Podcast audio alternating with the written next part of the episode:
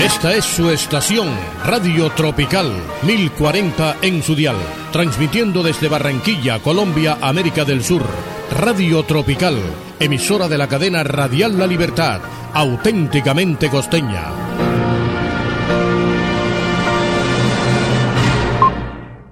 www.redradial.co La Radio Sin Fronteras.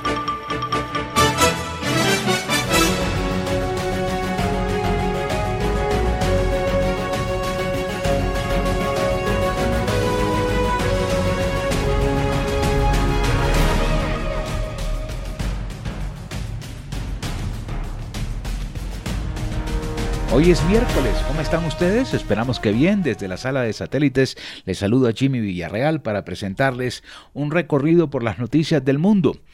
Con nuestra señal internacional desde los estudios de La Voz de América con corresponsales propios en Estados Unidos, en Centroamérica y Latinoamérica. Bienvenidos sean todos.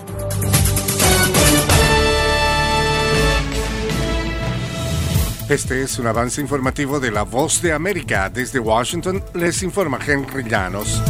El presidente Vladimir Putin recibió el martes en Moscú al secretario general de la ONU, Antonio Guterres, nos informa José Pernalete. La cita, celebrada este martes en Moscú, podría abrir paso a otra etapa de conversaciones sobre la invasión a Ucrania. Tras los recientes severos ataques de Rusia contra diversas ciudades ucranianas, Guterres cuestionó estas operaciones militares e instó a una averiguación. Me preocupan los repetidos informes de violaciones del derecho internacional humanitario y de los derechos humanos y posibles crímenes de guerra, y requieren una investigación independiente para una rendición de cuentas efectiva. José Pernalete, Voz de América. Rusia abrió hoy miércoles un nuevo frente en su guerra por Ucrania y decidió cortar el gas a dos miembros de la Unión Europea que defienden con firmeza a Kiev, una drástica escalada en un conflicto que cada vez más se convierte en una batalla general con Occidente. Al día siguiente de que Estados Unidos y otros aliados occidentales prometieran enviar a Ucrania material militar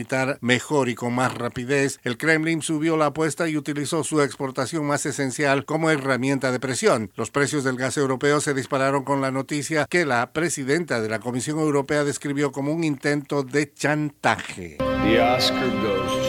Acompáñenos de lunes a viernes con las noticias del mundo del entretenimiento, lo mejor del cine.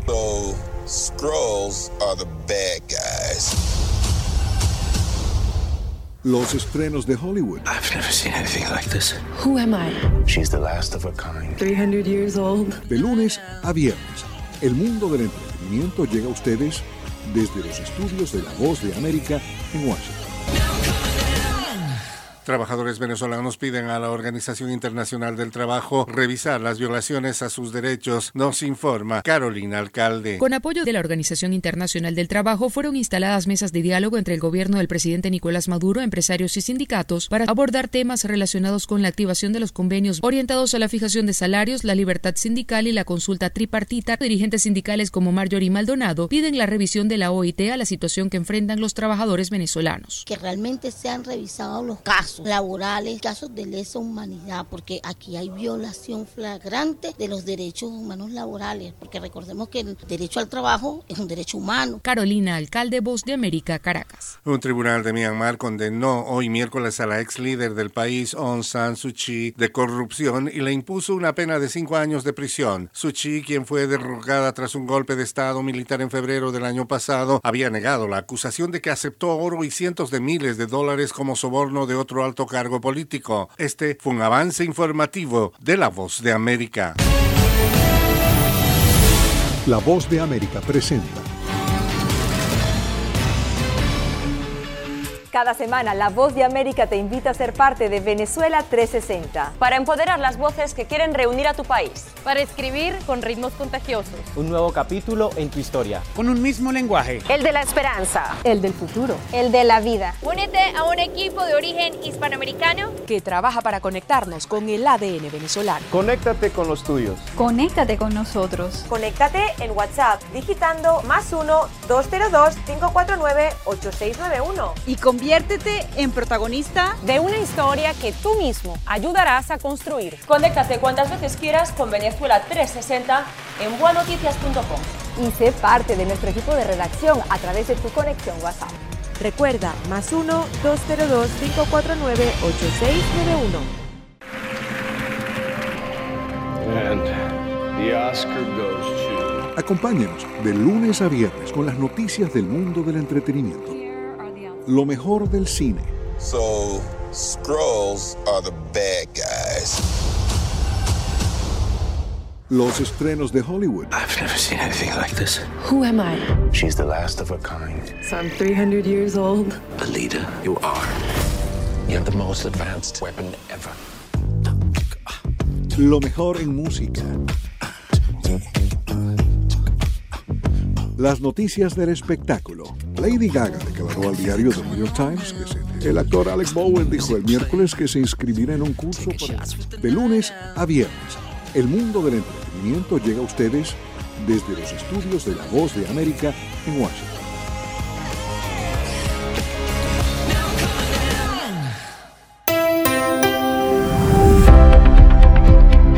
Cordiales saludos a nuestra audiencia desde Washington, soy John F. Burnett y hoy en Conversando con la Voz de América abordamos el tema de la decisión de Nicaragua de alejarse permanentemente de la Organización de Estados Americanos. Nuestra corresponsal Daliana Ocaña entrevistó al ex representante de Nicaragua ante la OEA, Arturo McFields, que renunció a sus funciones con fuertes críticas al gobierno de Daniel Ortega y que ahora evalúa la situación.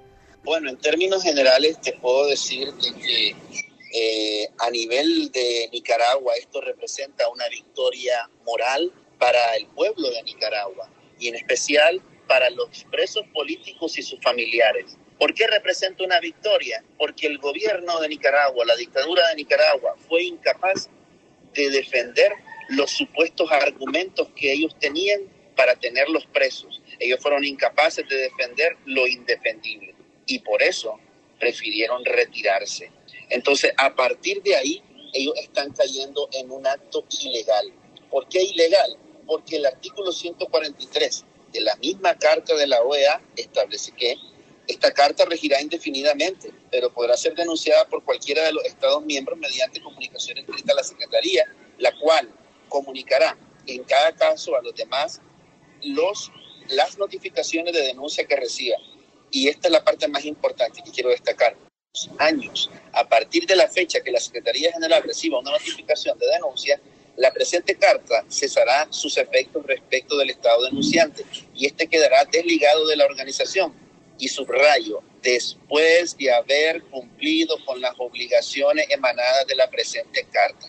Es decir, ellos no se pueden retirar, tienen compromisos con el derecho interamericano, tienen compromisos con el derecho internacional, una obligación de cumplir con los derechos humanos, tienen compromisos económicos con la OEA que deben cumplir y también tienen compromisos en materia de resguardo y protección de una sede de una organización eh, internacional como la, la, sede de la Organización de Estados eh, eh, Americanos en Managua. Eso ellos no pueden venir y, mandar a la policía delincuencial con trajes negros y venir armados hasta los dientes y tomarse una sede de un organismo internacional. Eso es totalmente ilegal. Eh, ¿Cómo funcionaría eh, a nivel internacional, según los protocolos internacionales de la OEA, esta situación, teniendo en cuenta de que vos me mencionas que el gobierno tiene que cumplir estas obligaciones,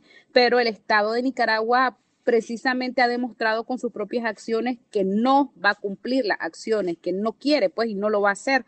Es que lo que pasa es que el gobierno está acostumbrado a violentar las leyes de Nicaragua, incluso violenta leyes referidas al tema de expulsión o extradición de nicaragüenses, que eso es algo que violenta la misma constitución. Entonces, como ellos constantemente violentan la constitución, creen que pueden violentar el derecho internacional. Esto va a tener diversas repercusiones en el ámbito legal y eventualmente, eventualmente podría tener alguna repercusión a nivel eh, de sus relaciones con organismos internacionales. Esto depende, sí, de las acciones que se tomen eh, por parte de la OEA. Pero sí, de algún modo tiene un tipo de repercusión en, en la relación con organismos internacionales. Te quería decir también que el hecho de que la policía llegara a las instalaciones de la OEA en Managua, esto contradice la Convención de Viena sobre eh, las relaciones diplomáticas. La Convención de Viena garantiza la protección de las sedes diplomáticas. Arturo, ¿es una medida que carece de estrategia política?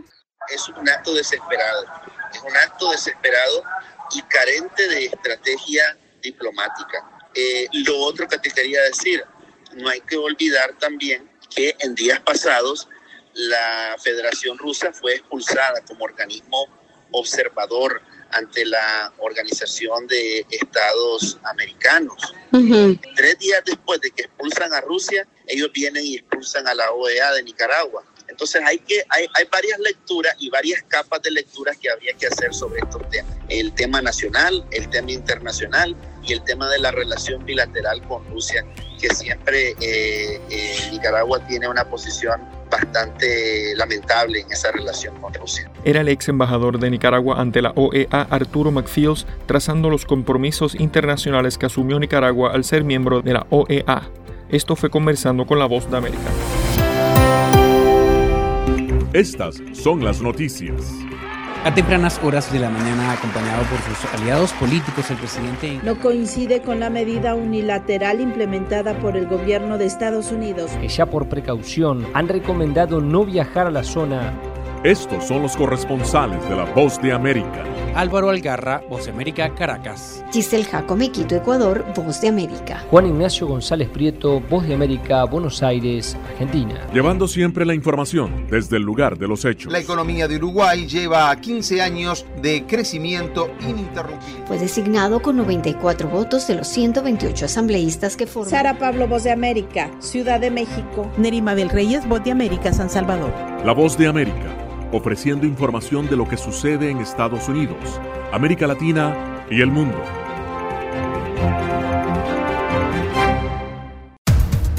Los acontecimientos de Estados Unidos, América Latina y el mundo en 30 minutos. Con corresponsales en varios puntos del país. El Mundo al Día se emite desde nuestros estudios en Washington a través de nuestras afiliadas en la región latinoamericana con la información balanceada de lo que sucede en Estados Unidos y el mundo. Los espero de lunes a viernes a través de La Voz de América.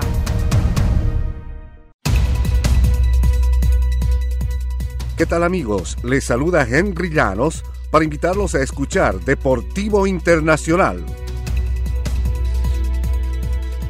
De lunes a viernes, el resultado y las noticias de los eventos deportivos internacionales en un solo lugar Deportivo Internacional, una producción de La Voz de América. El juez Diego Moscoso, que concedió el habeas corpus al expresidente Jorge Glass, fue sancionado con una suspensión de 90 días por el Consejo de la Judicatura, que consideró que el caso debía ser investigado profundamente, ya que hay un detalle que se debe tomar en cuenta, y es que el lugar donde reside y practica su jurisdicción el juez Moscoso está en la costa ecuatoriana, y el procesado Jorge Glass se encontraba en una prisión en la serranía del país, y por consecuencia no tenía competencia. El juez Moscoso se defendió señalando que realizó el trabajo que tiene asignado. Tengo a, mi cargo un despacho jurisdiccional que es eh, multicompetente, el motivo por el cual eh, me tiene sin cuidado lo que estén diciendo sobre mi vida personal. Apenas se conoció que el juez Diego Moscoso había concedido el habeas corpus a Glass, saltaron las alarmas y la prensa reveló que él estaba en el cargo hace solo cuatro años y que mantendría amistad con allegados al movimiento que respalda a Glass y al exmandatario Rafael Correa. La suspensión ejecutada por la Judicatura es una respuesta ante los cuestionamientos de la ciudadanía y también de los juristas que analizan el tema.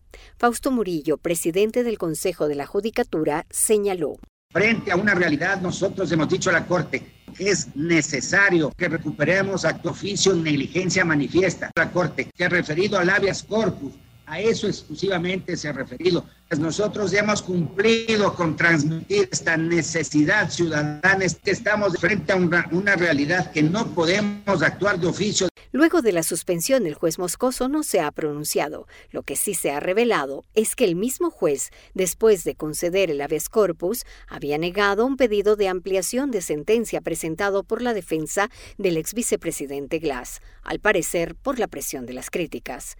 Este es el tercer juez sancionado en menos de ocho días. Giselle Jacome, Voz de América, Quito con un equipo de periodistas, corresponsales, editores y productores, La Voz de América te ofrece las noticias. Así textualmente lo compartió el mandatario en su cuenta en la red social Twitter. Esto debido a que en el pasado ha mentido a las autoridades, incluso cuando solicitó su ciudadanía estadounidense. Podemos eh, decir que hay tres puntos específicos de esta gira, una de ellas. Los eventos. Nosotros, el pueblo, ha salido a la calle para respaldarlo los personajes. Está perdiendo la batalla legal y la batalla de popularidad. La OEA hoy ha dado un paso adelante, muy importante. Esto no, no es consistente con la realidad que experimentamos nosotros en el país. De lunes a viernes. La voz de América.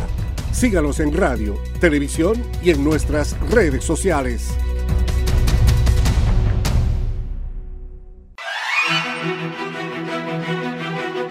De lunes a viernes, La Voz de América te ofrece Conversando con la Voz de América. Saludos desde Washington, soy Yoconda Tapia y estamos en Conversando con la Voz de América. Un diálogo con los protagonistas de las noticias. Eso no son negociaciones, eso es una farsa. De lunes a viernes, a través de nuestras afiliadas en la región. Conversando con la Voz de América.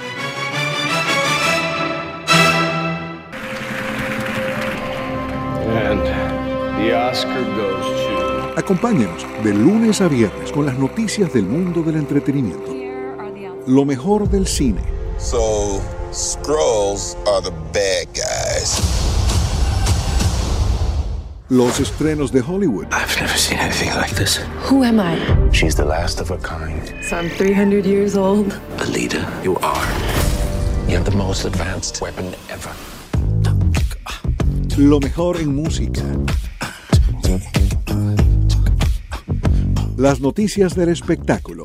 Lady Gaga declaró al diario The New York Times que el actor Alex Bowen dijo el miércoles que se inscribirá en un curso de lunes a viernes. El mundo del entretenimiento llega a ustedes desde los estudios de La Voz de América en Washington.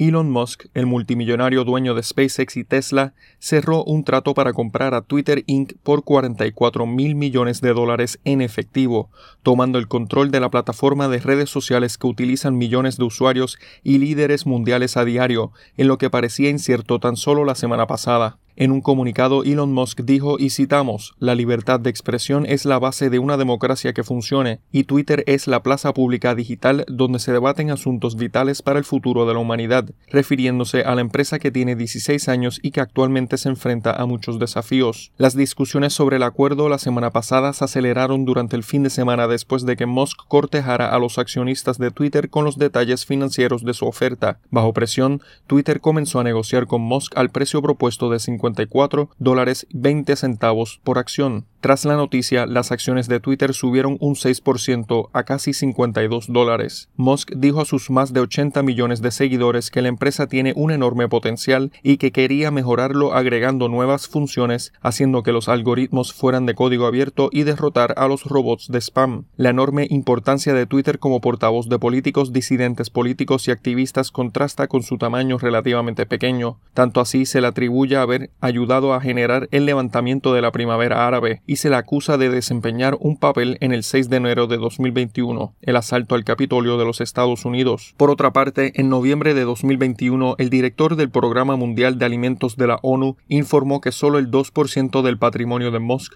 podría resolver el hambre mundial. Musk reaccionó indicando que de tener un plan firme de cómo hacerlo, donaría 6 mil millones de dólares, y el programa aún espera el donativo. John F. Burnett, Voz de América, Washington.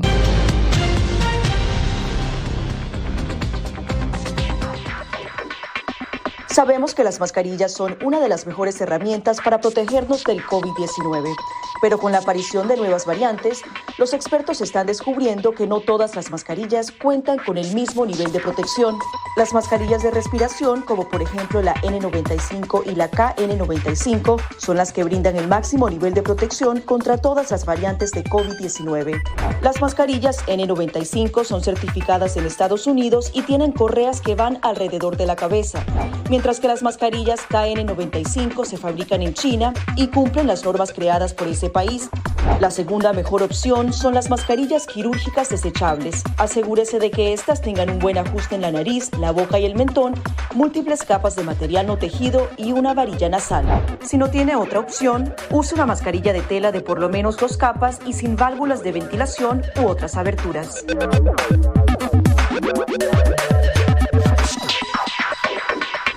De tocar la mascarilla, límpiese las manos con un desinfectante a base de alcohol o con agua y jabón y compruebe que la mascarilla no tenga roturas o agujeros. Para una mascarilla de tela, ajústela de manera que cubra la boca, nariz y barbilla sin dejar huecos a los lados y coloque las tiras por detrás de su cabeza o de sus orejas. Para una mascarilla médica, verifique que el lado de la mascarilla corresponde a la parte superior. Este suele ser el lado que tiene la tira de metal. Determine cuál es la parte interior, normalmente la parte blanca. Ajústese la mascarilla en la cara de modo que cubra la nariz, boca y barbilla, asegurándose una vez más de que no haya huecos entre su cara y la mascarilla. Coloque las tiras por detrás de su cabeza u orejas y ajuste la tira de metal para que se amolde a la forma de la nariz. Finalmente, antes de quitarse la mascarilla, lávese las manos con un desinfectante a base de alcohol o con agua y jabón.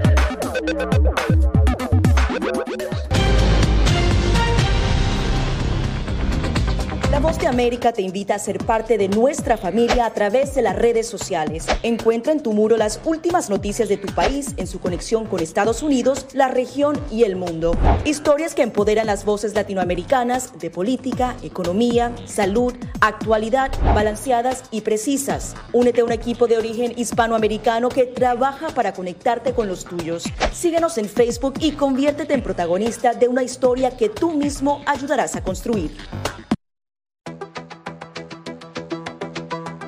En momentos de crisis políticas y sociales, algunos gobiernos autoritarios recurren al bloqueo del acceso a Internet como herramienta para detener la información que entra o sale de su país.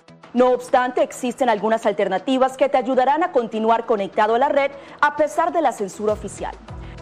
Una de las más efectivas es el VPN o red virtual privada por sus siglas en inglés.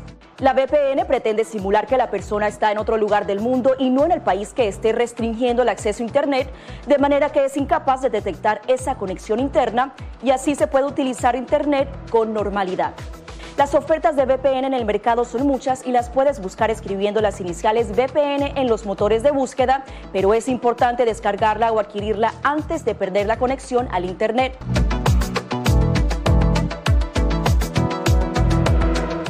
El mes de mayo se aproxima y las frías temperaturas del invierno se van alejando poco a poco, dejando un buen tiempo para que los migrantes nuevamente se planteen el interés de llegar a la frontera de Estados Unidos, ya sea al sur con México o al norte con Canadá.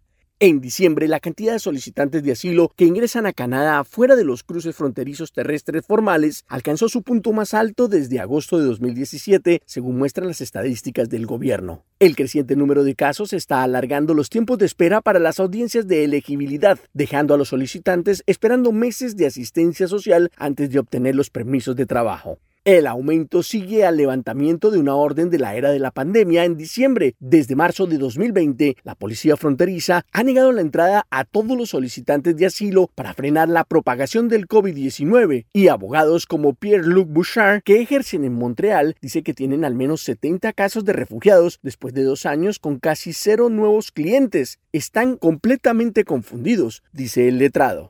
Un portavoz de Migración, Refugiados y Ciudadanía de Canadá dijo a la agencia de noticias Reuters que se espera el aumento y dijo que estaban trabajando para acelerar las solicitudes y acortar los tiempos de espera de las audiencias de elegibilidad.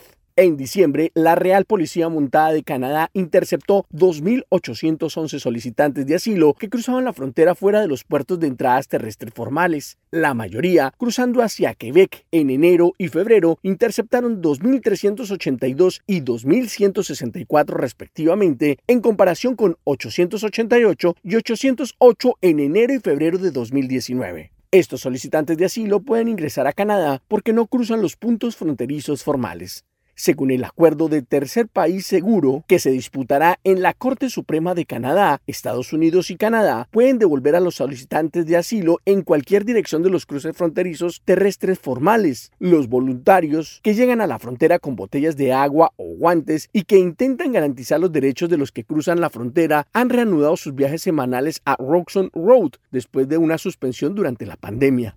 Las aprehensiones de migrantes en Estados Unidos que cruzan desde México alcanzaron el año pasado un máximo de 20 años y la administración Biden se ha mostrado reacia a revertir todas las medidas impuestas por su predecesor, Donald Trump. El gobierno de Estados Unidos no respondió de inmediato a una solicitud de comentarios. Héctor Contreras, Voz de América, Washington. Desde la Voz de América, la actualidad de la crisis en Ucrania. La guerra había comenzado. Sin duda todo esto nos afecta mucho, pero confío en la justicia de la causa ucraniana. Mientras la ofensiva militar rusa avanza sobre Ucrania, la invasión rusa a Ucrania dirigida por el presidente Vladimir Putin. Una cobertura completa y análisis a diario. Sus habitantes quieren escapar cuanto antes. Salvador no escapará a los efectos. El ejército ucraniano dice que la cantidad de ataques de artillería en la... Haciéndose audible la invasión en Ucrania. Guatemala condenó enérgicamente la tensión que crece entre Ucrania y Rusia. Ricardo Marquina para La Voz de América desde Kiev, Ucrania. Sintonícenos y síganos en las redes sociales como Voz de América.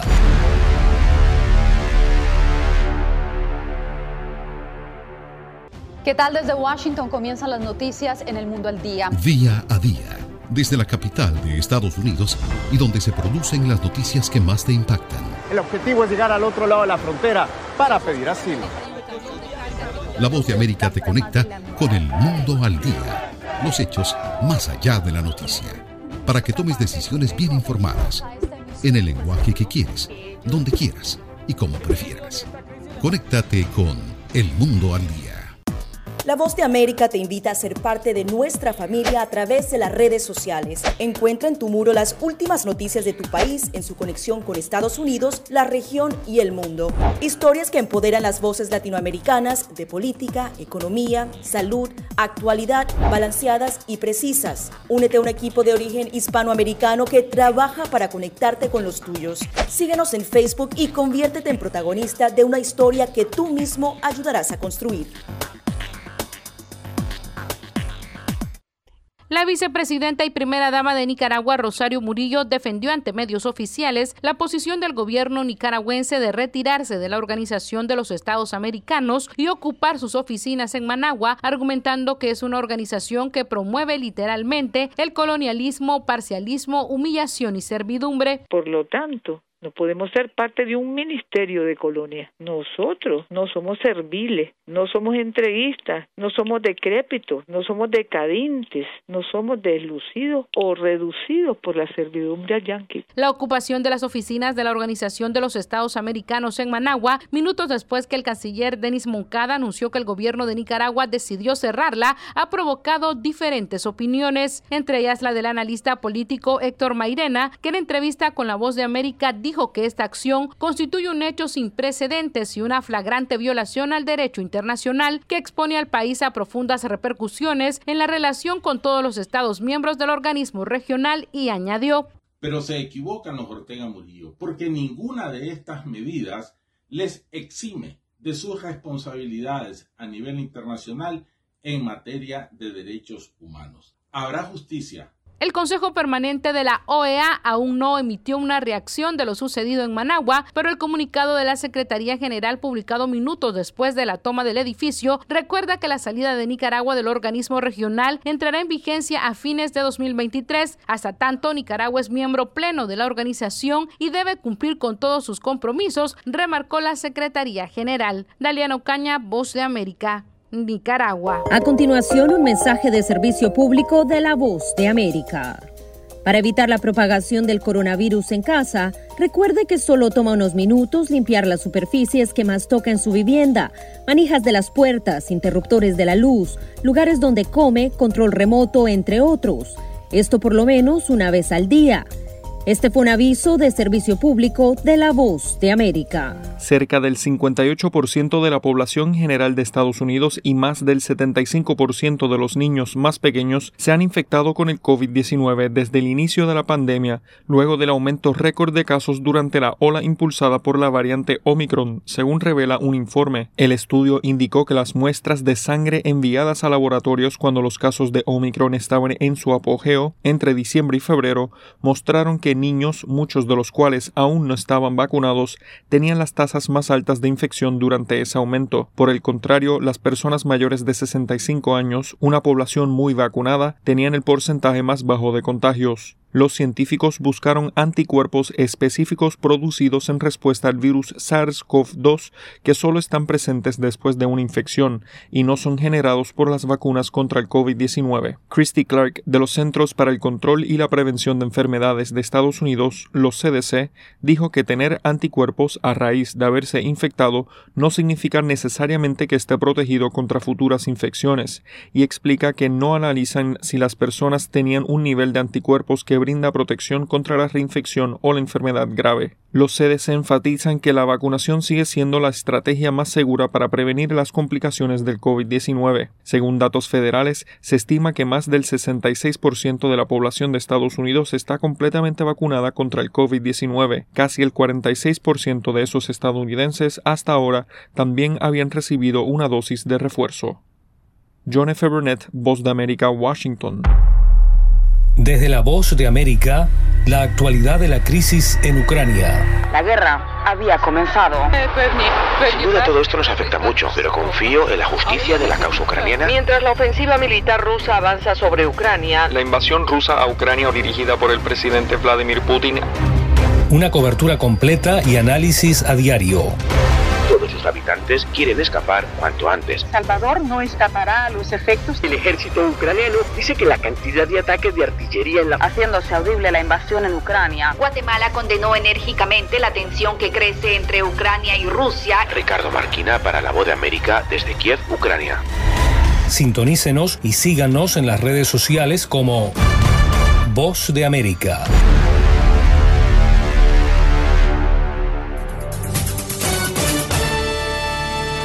Y ha llegado el momento de una pausa, algo de música y regresamos con más noticias en instantes aquí en Enlace Internacional con la Voz de América.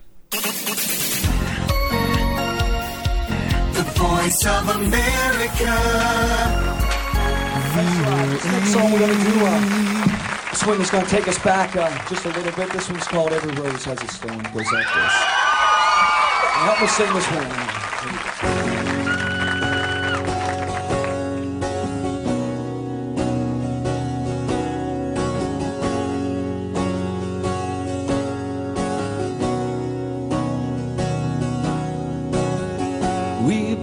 Lie silent still in the dead of night. Although we both lie close together, we feel miles apart inside. Was it something I said or something I did? Words not come out right. Though I tried not to hurt you, though I tried. But I guess that's why they say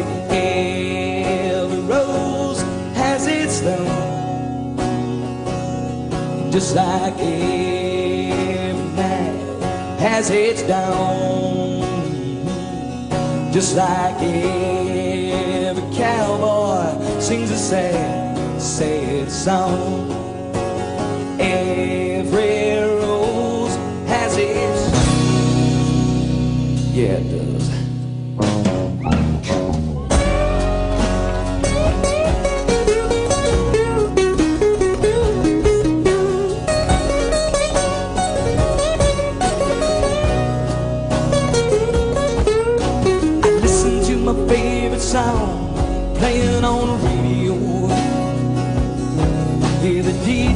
say loves a game of easy come and easy go. But I wonder does he know? Has he ever felt like this? And I know that you'll be here right now if I only let you know somehow. I guess every rose has its thorn, just like night has its dawn, just like every cowboy sings a sad, sad song. Every rose has its stone. Though it's been a while now, I can still feel so much pain. Like the knife that cuts the wound but the scar, that scar remains.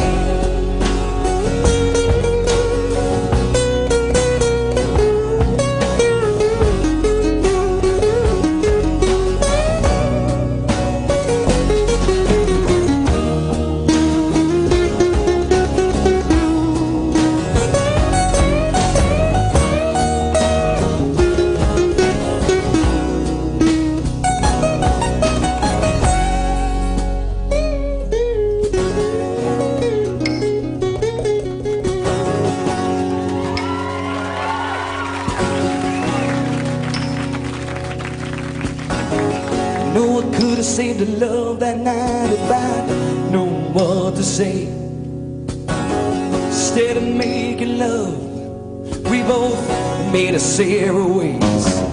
But now he found somebody new that I never meant that much to you. To hear that tears me up inside and to see it cuts me like a knife. I guess every rose has its thorn, just like every night has its dawn, just like sings a sad, sad song. Every rose has its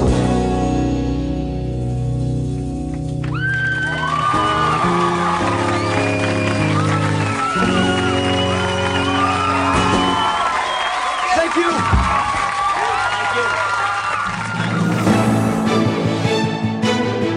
Periodistas enfrentando el futuro. Una serie de cinco capítulos en exclusiva por Buenos Días América. De lunes 2 al viernes 6 de mayo.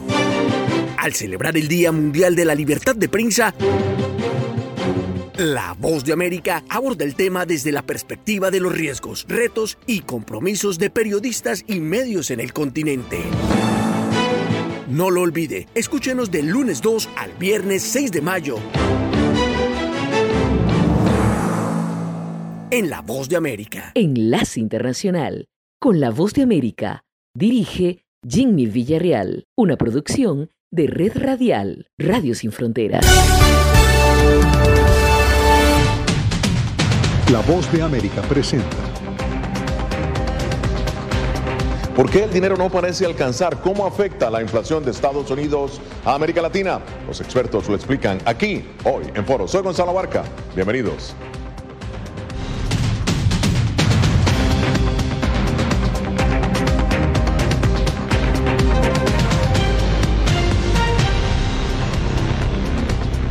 Estados Unidos registra en este momento la tasa de inflación más elevada desde 1981, un 8,5%. Esto según la Oficina de Estadística Laboral. De acuerdo con el organismo, esta inflación es impulsada por el encarecimiento de la energía, los alimentos y la vivienda. A ello se une la guerra en Ucrania y obviamente la pandemia. Y bien, pero ¿cómo impacta esta alza los mercados bursátiles y las finanzas del consumidor? Con nosotros, Natalí Salas Guaitero. Natalí, ¿cuáles han sido los efectos inmediatos de esta alza? Hola Gonzalo, fíjate que como tú lo señalabas, en marzo ya cierra con la inflación más alta registrada en más de 40 años, luego de que se encendieran las alarmas en febrero con una inflación de 7.9 puntos porcentuales. Ahora bien, la Oficina de Estadísticas de Estados Unidos ha revelado esta semana algunas cifras, como que por ejemplo, la gasolina llegó a un máximo histórico de 4,33 dólares en promedio el galón. Igualmente, una subida interanual en en el sector energético de 32%, en los alimentos 8.8%. Y esto definitivamente también se presume que la Reserva Federal dé a conocer en mayo un aumento de 0,5% en los, eh, en los intereses, esto después de un aumento de 0,25 en marzo. Ahora, uh, Natalie, la administración Biden acaba de presentar la propuesta del presupuesto fiscal para el 2023. ¿Puede hacerle frente a la nueva cifra de inflación? Fíjate que este plan fue elaborado, Gonzalo, en noviembre del 2021, cuando no existían las condiciones que en este momento se están viendo. No existía eh, la guerra y tampoco había la subida de la inflación. De hecho, este plan establece un crecimiento de 3.8 puntos porcentuales en 2022 y una inflación de 4,7 puntos porcentuales. Algo que los economistas sencillamente ven que no se puede realizar con las condiciones en este instante. ¿Qué ha hecho la Casa Blanca? Hay dos medidas que destacan. La primera, la liberación de millones de barriles de crudo de las reservas estratégicas del país, esto para ayudar a eh, paliar lo que son los precios del combustible y por segundo también que ha permitido la venta de gasolina con mayor contenido de etanol para este verano, lo cual según el diario de New York Times pudiera reducir en 10 centavos de dólar el galón de la gasolina. Ahora, eh, Nati, ¿a qué apuesta Joe Biden con su plan de reactivación económica? Fíjate que el presidente Biden ha señalado que combatir la inflación y proteger el bolsillo de los estadounidenses es una de sus prioridades económicas, por lo cual en este momento ha apostado al hecho en Estados Unidos, el Made in USA. Y esto justamente ha señalado en una regla que todos los elementos de construcción, de infraestructura, puentes, carreteras, incluso banda ancha de Internet, tendrá que ser con elementos producidos en Estados Unidos. Hay una excepción a esta regla y es que si no hay suficientes proveedores nacionales, para satisfacer la demanda o en el caso de que los eh, precios sean muy elevados. Muchísimas gracias, Natalie Salas Guaitero, desde Washington. Bien, hacemos una pausa, pero al regresar, los expertos opinan sobre la inflación, sobre su efecto en la región y las predicciones del Fondo Monetario Internacional y el Banco Mundial para América Latina. No se vayan.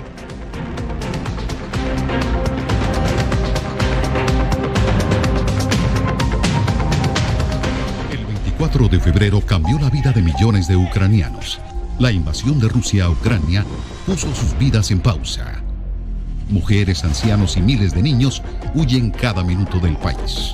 Con Celia Mendoza y Julia Riera, La Voz de América documenta desde Polonia esta crisis humanitaria sin precedentes en Europa desde la Segunda Guerra Mundial. Vidas en pausa. Encuéntralo en vozdeamerica.com.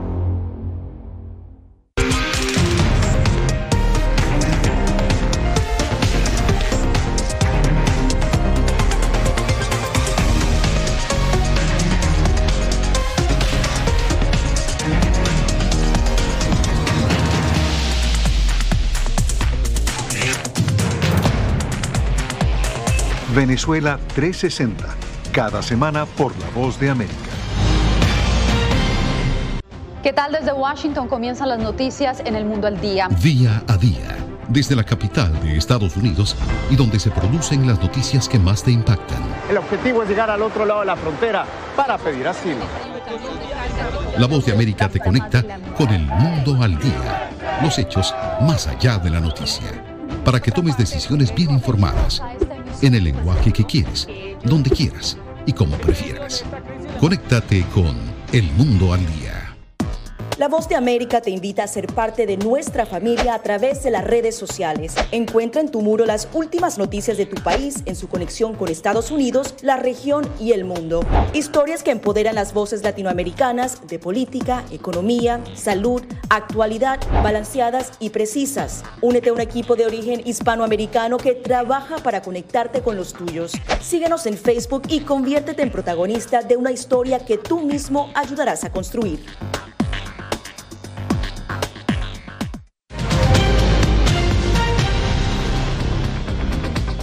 Continuamos en foro de la Voz de América. El Fondo Monetario Internacional y el Banco Mundial realizan su reunión de primavera aquí en Washington. Las proyecciones de crecimiento global no son nada positivas y el panorama para América Latina es sombrío de acuerdo a expertos.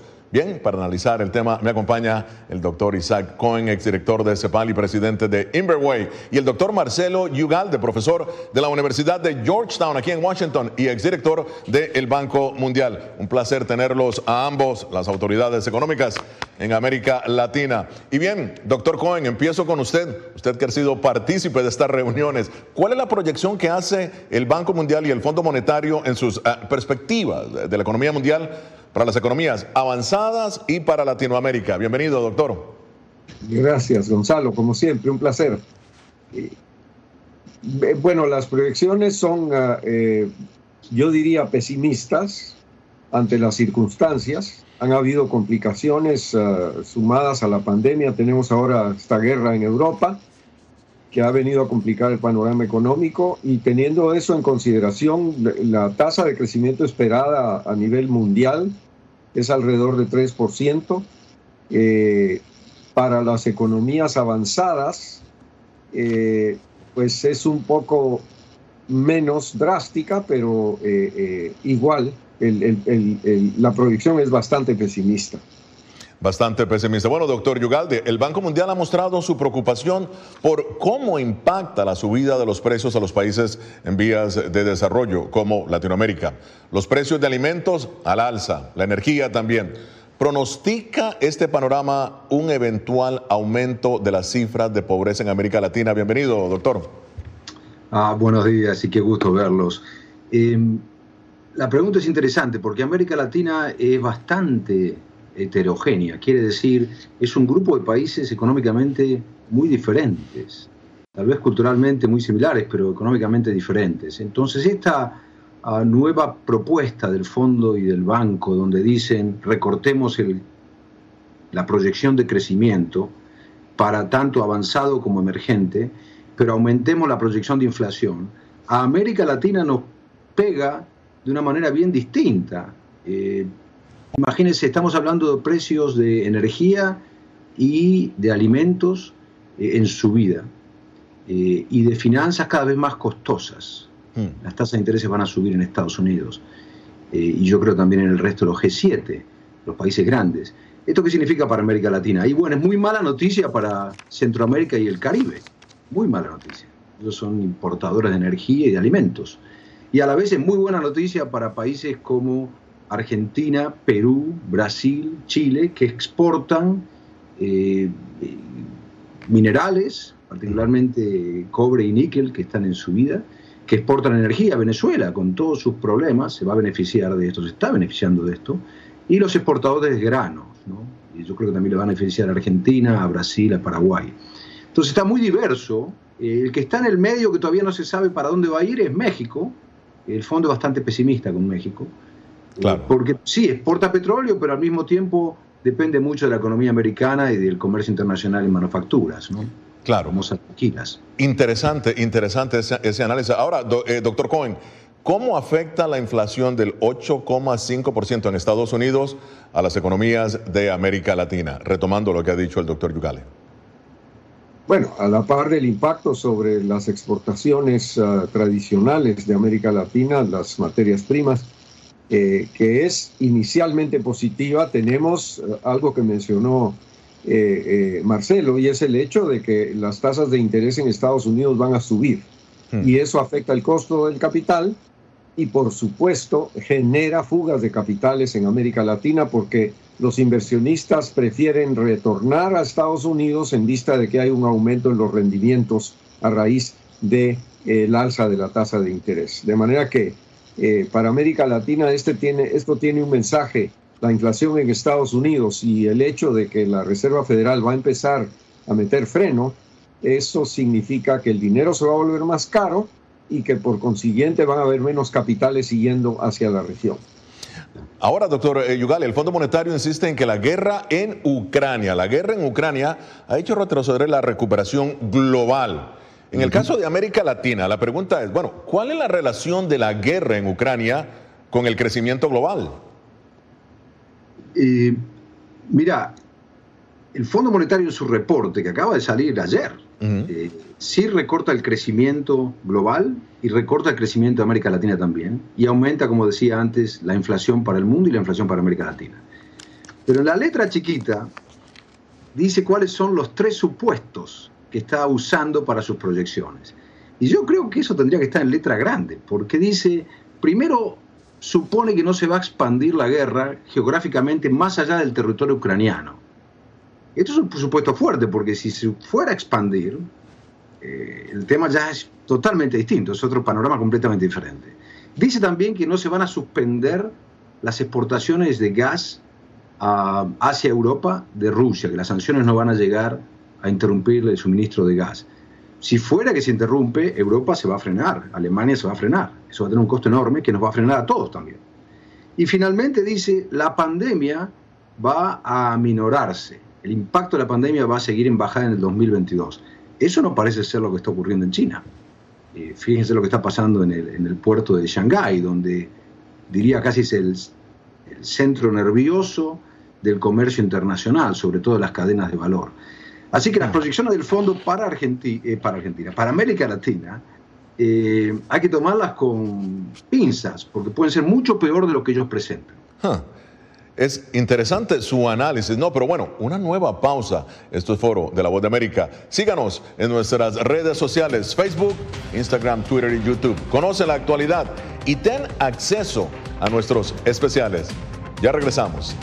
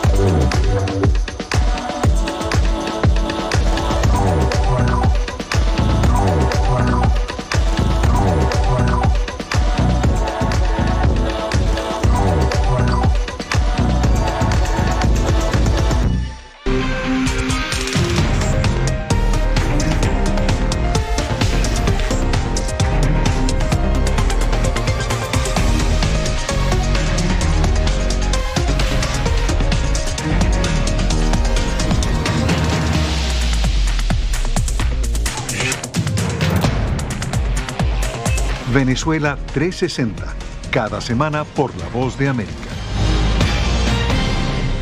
¿Qué tal? Desde Washington comienzan las noticias en el mundo al día. Día a día, desde la capital de Estados Unidos y donde se producen las noticias que más te impactan. El objetivo es llegar al otro lado de la frontera para pedir asilo. La Voz de América te conecta con el mundo al día, los hechos más allá de la noticia, para que tomes decisiones bien informadas en el lenguaje que quieres, donde quieras y como prefieras. Conéctate con El Mundo al Día.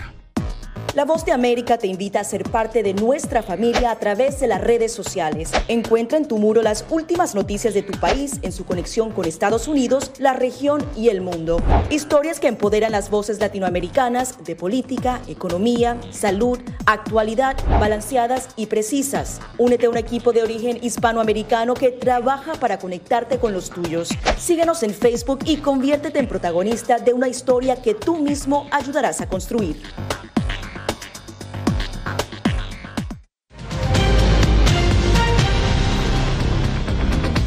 Continuamos en Foro de la Voz de América. Siguen con nosotros el doctor Isaac Cohen y el doctor Marcelo Yugalde.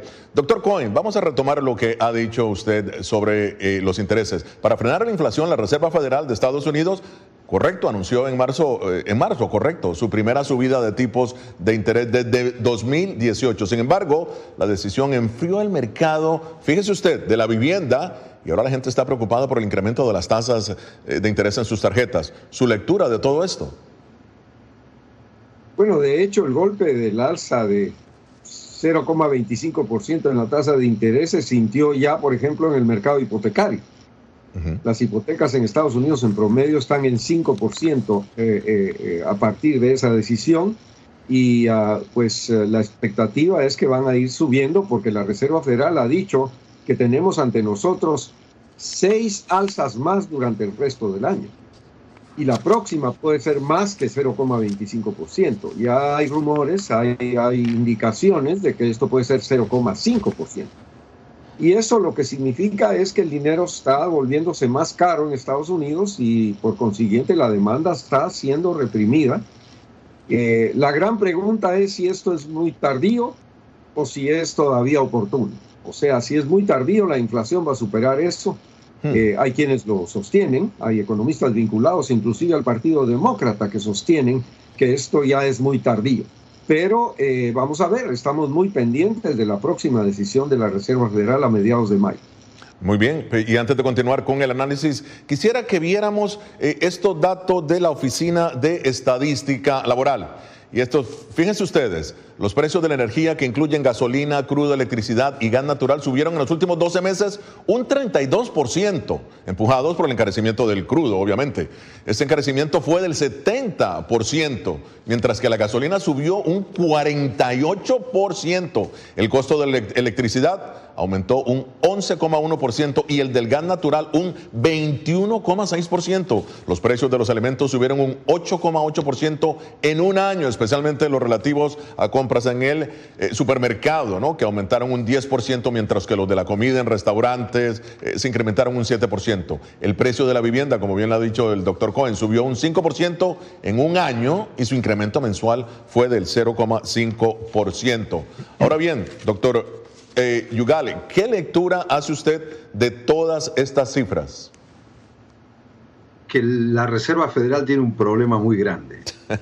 creo que no es solamente la Reserva, creo que también son los bancos centrales del mundo.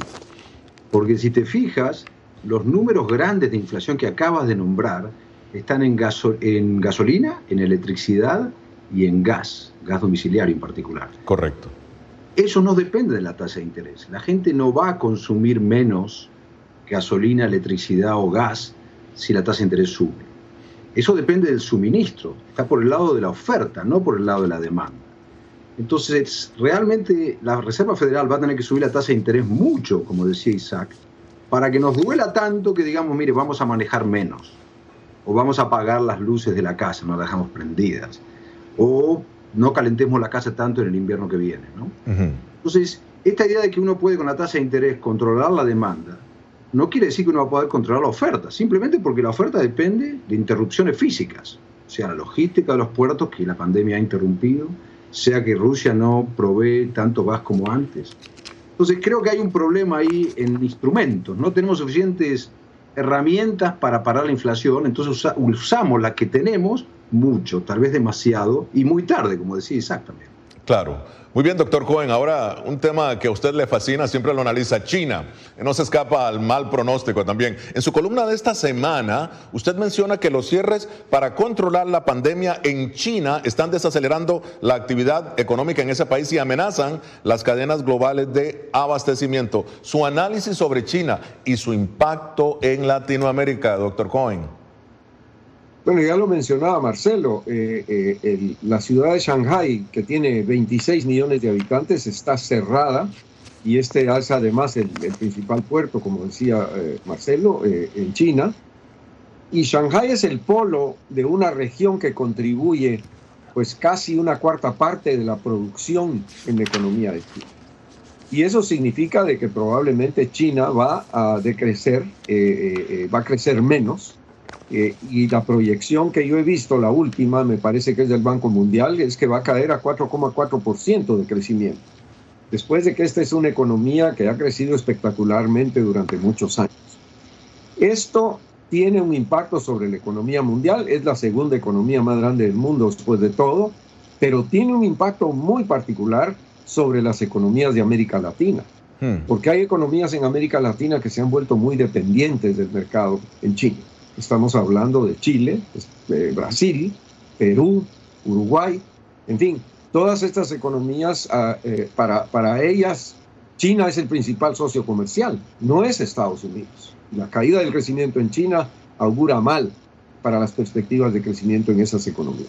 Muy bien. Y muy rápidamente, eh, doctor Yugale, el su opinión sobre las economías en Latinoamérica que debemos estar vigilantes. ¿Cuáles indicarían una tendencia en su opinión? Yo creo que Brasil mm. y México. Brasil y México. Sí, yo creo que son los dos, permítame llamarlo así, monstruos de mercado que todavía tenemos. ¿no? Por supuesto, Venezuela y Argentina son de tamaño importante, pero no están en el mercado. Mm. Eh, no están en el mercado financiero, por sus razones propias, sus problemas ya de arrastre. Creo que tenemos que monitorear muy de cerca a México y a Brasil, sobre todo con sus ciclos políticos. ¿no? Claro, que por cierto, la proyección no es muy, eh, muy positiva para México, doctor, ¿no? No, no, no lo es. Y es curioso, porque México sí exporta petróleo, cada vez menos a propósito, porque sus manejos internos y sus políticas energéticas son un poco confusas para los inversores, entonces han explorado y explotado cada vez menos, pero sí depende del petróleo. Tiene el petróleo como un, este, un recurso importante junto con las remesas.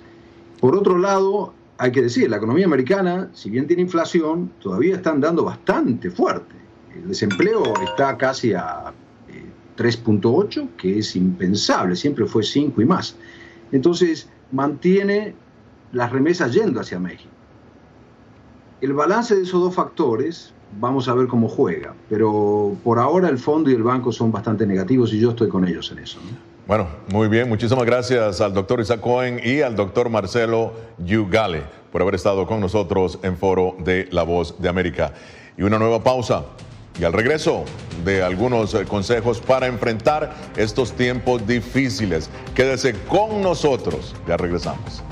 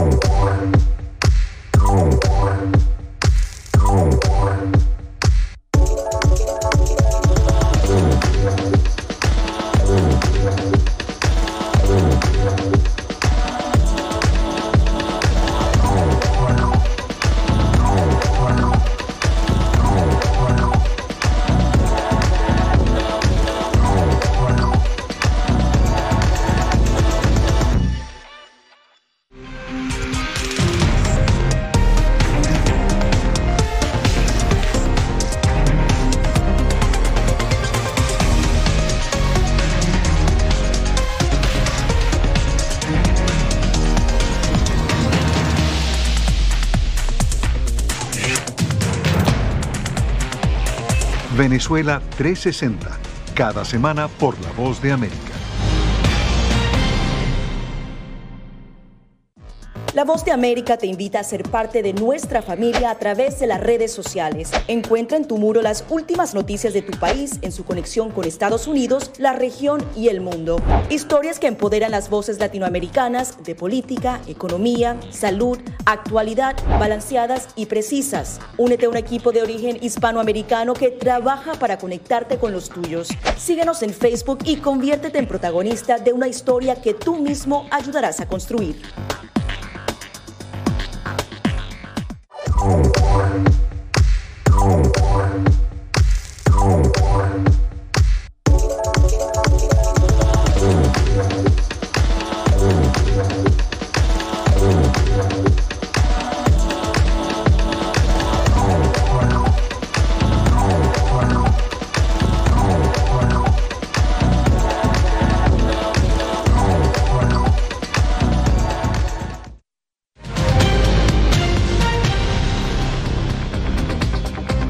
En esta parte final de foro estamos con Daniel Pizarro, experto en finanzas personales, un influencer en su campo y creador de 123 Finanzas. Muy bien, eh, Daniel. El dinero no alcanza los precios de la gasolina por las nubes. Hemos escuchado el análisis puramente económico, académico de los expertos. Ahora vamos contigo, aterrizaje a tierra. Tu consejo para cuidar el bolsillo sin sacrificar, Daniel, algunos gustos, ¿no? Bienvenido.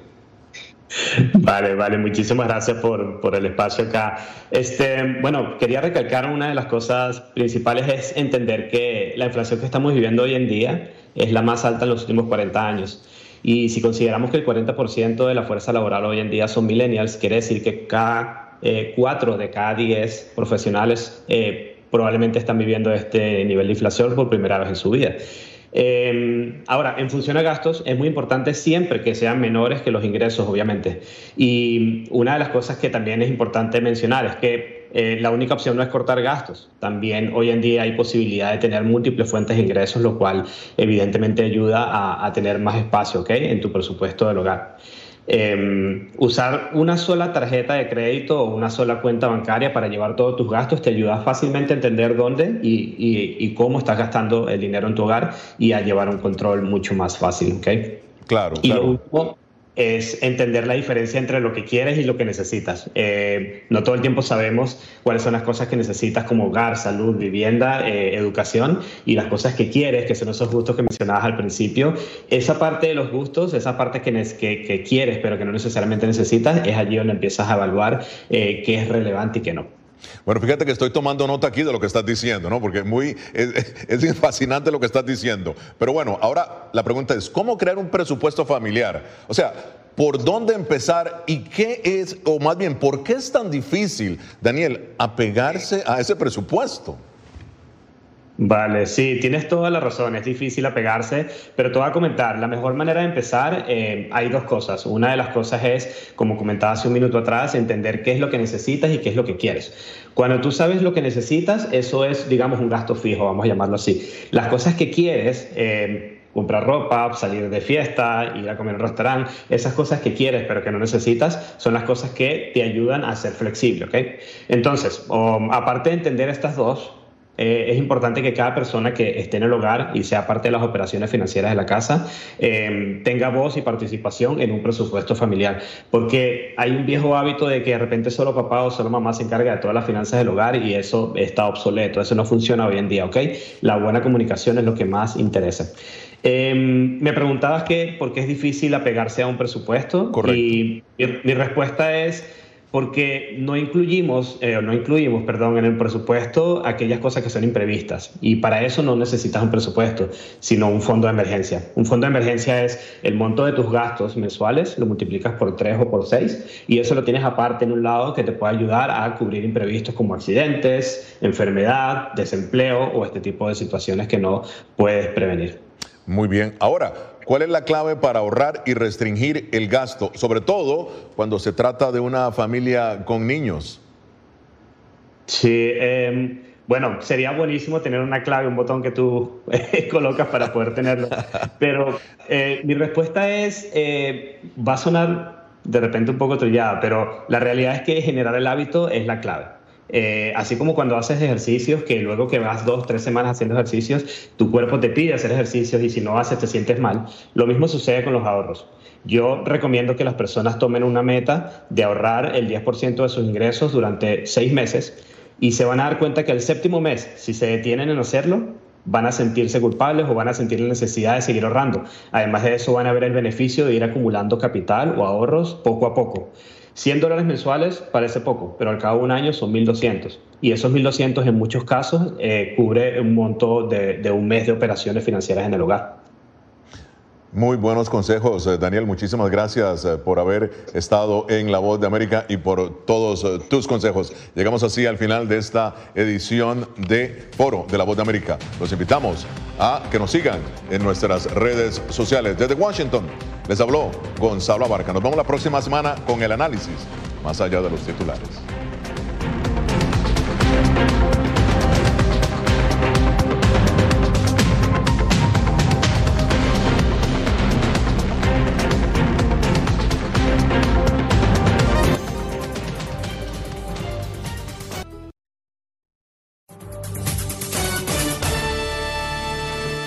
Bueno, ha llegado el momento de una pausa. Nos tomamos una tacita de café, escuchamos algo de música y regresaremos con más noticias en Enlace Internacional con la Voz de América.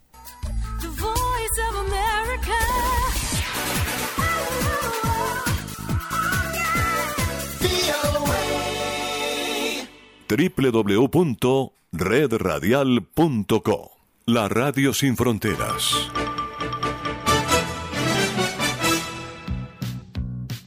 Descarga gratis el aplicativo móvil Universal Estéreo. Ya está disponible para Android y te acompañaremos a donde vayas. Este programa también puede escucharse como podcast en Spotify, Apple Podcast, Google Podcast, o en nuestra página web www.redradial.co. Búscanos en tu plataforma preferida de podcast como Red Radial. Ahora Enlace Internacional con la Voz de América se escucha por Radio Tropical 1040 AM en Barranquilla. Sintonice Enlace Internacional con la Voz de América de lunes a viernes 8 a 10 de la noche, dos horas con el mundo y en simultánea por Radio Libertad 600 AM y cadena radial a libertad.com.co. Enlace Internacional con la Voz de América dirige Jimmy Villarreal. Una producción de Red Radial, Radio Sin Fronteras, en asocio con la Voz de América.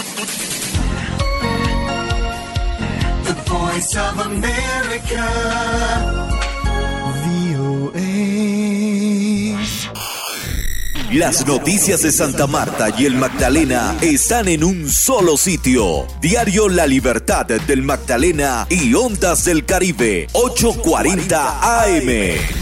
Visítenos en www.lalibertaddelmagdalena.com, el portal de la integración costeña con la fuerza de la verdad. Llegó la tienda express, el más espectacular programa de fidelidad para tenderos y consumidor final. La tienda express, módulo de mercadeo y radio promocional que se comunica con los tenderos a través de la radio. La tienda express, una realización de punto marketing. Mayores informes en el 315-545-3545. Solo Universal Stereo logra reunir lo mejor de los 70s, 80s y 90s. Y todavía hay más para escuchar.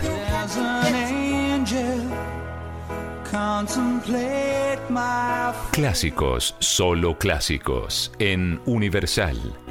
Ahora puedes tener a Universal Estéreo en 24 horas al día. www.universalestereo.co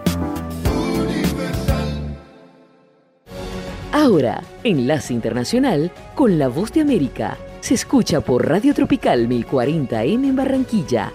Sintonice Enlace Internacional con la Voz de América de lunes a viernes de 8 a 10 pm. Tus horas con el mundo y en simultáneo por www.cadenaradiallalibertad.com.co. Enlace Internacional con la Voz de América. Dirige Jimmy Villarreal.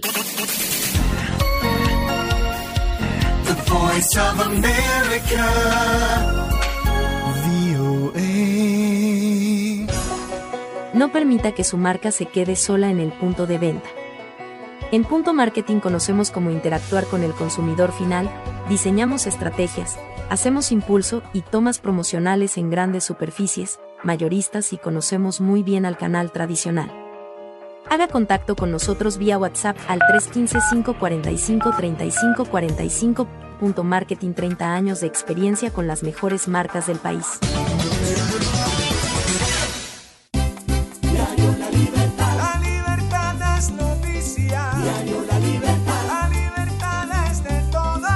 El periódico con la mayor aceptación de la región Caribe. Ahora en www.diariolalibertad.com. Diario La Libertad. Es noticia y actualidad. Diario La Libertad. Con la fuerza de la verdad. La libertad. Esta es su estación, Radio Tropical 1040 en su dial, transmitiendo desde Barranquilla, Colombia, América del Sur. Radio Tropical, emisora de la cadena Radial La Libertad, auténticamente costeña. Sintonice Enlace Internacional con la Voz de América de lunes a viernes de 8 a 10 pm. Tus horas con el mundo y en simultáneo por www.cadenaradiallalibertad.com.co.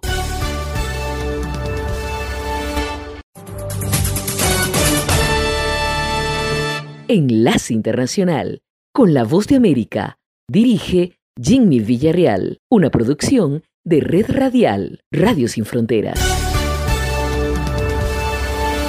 La Voz de América presenta.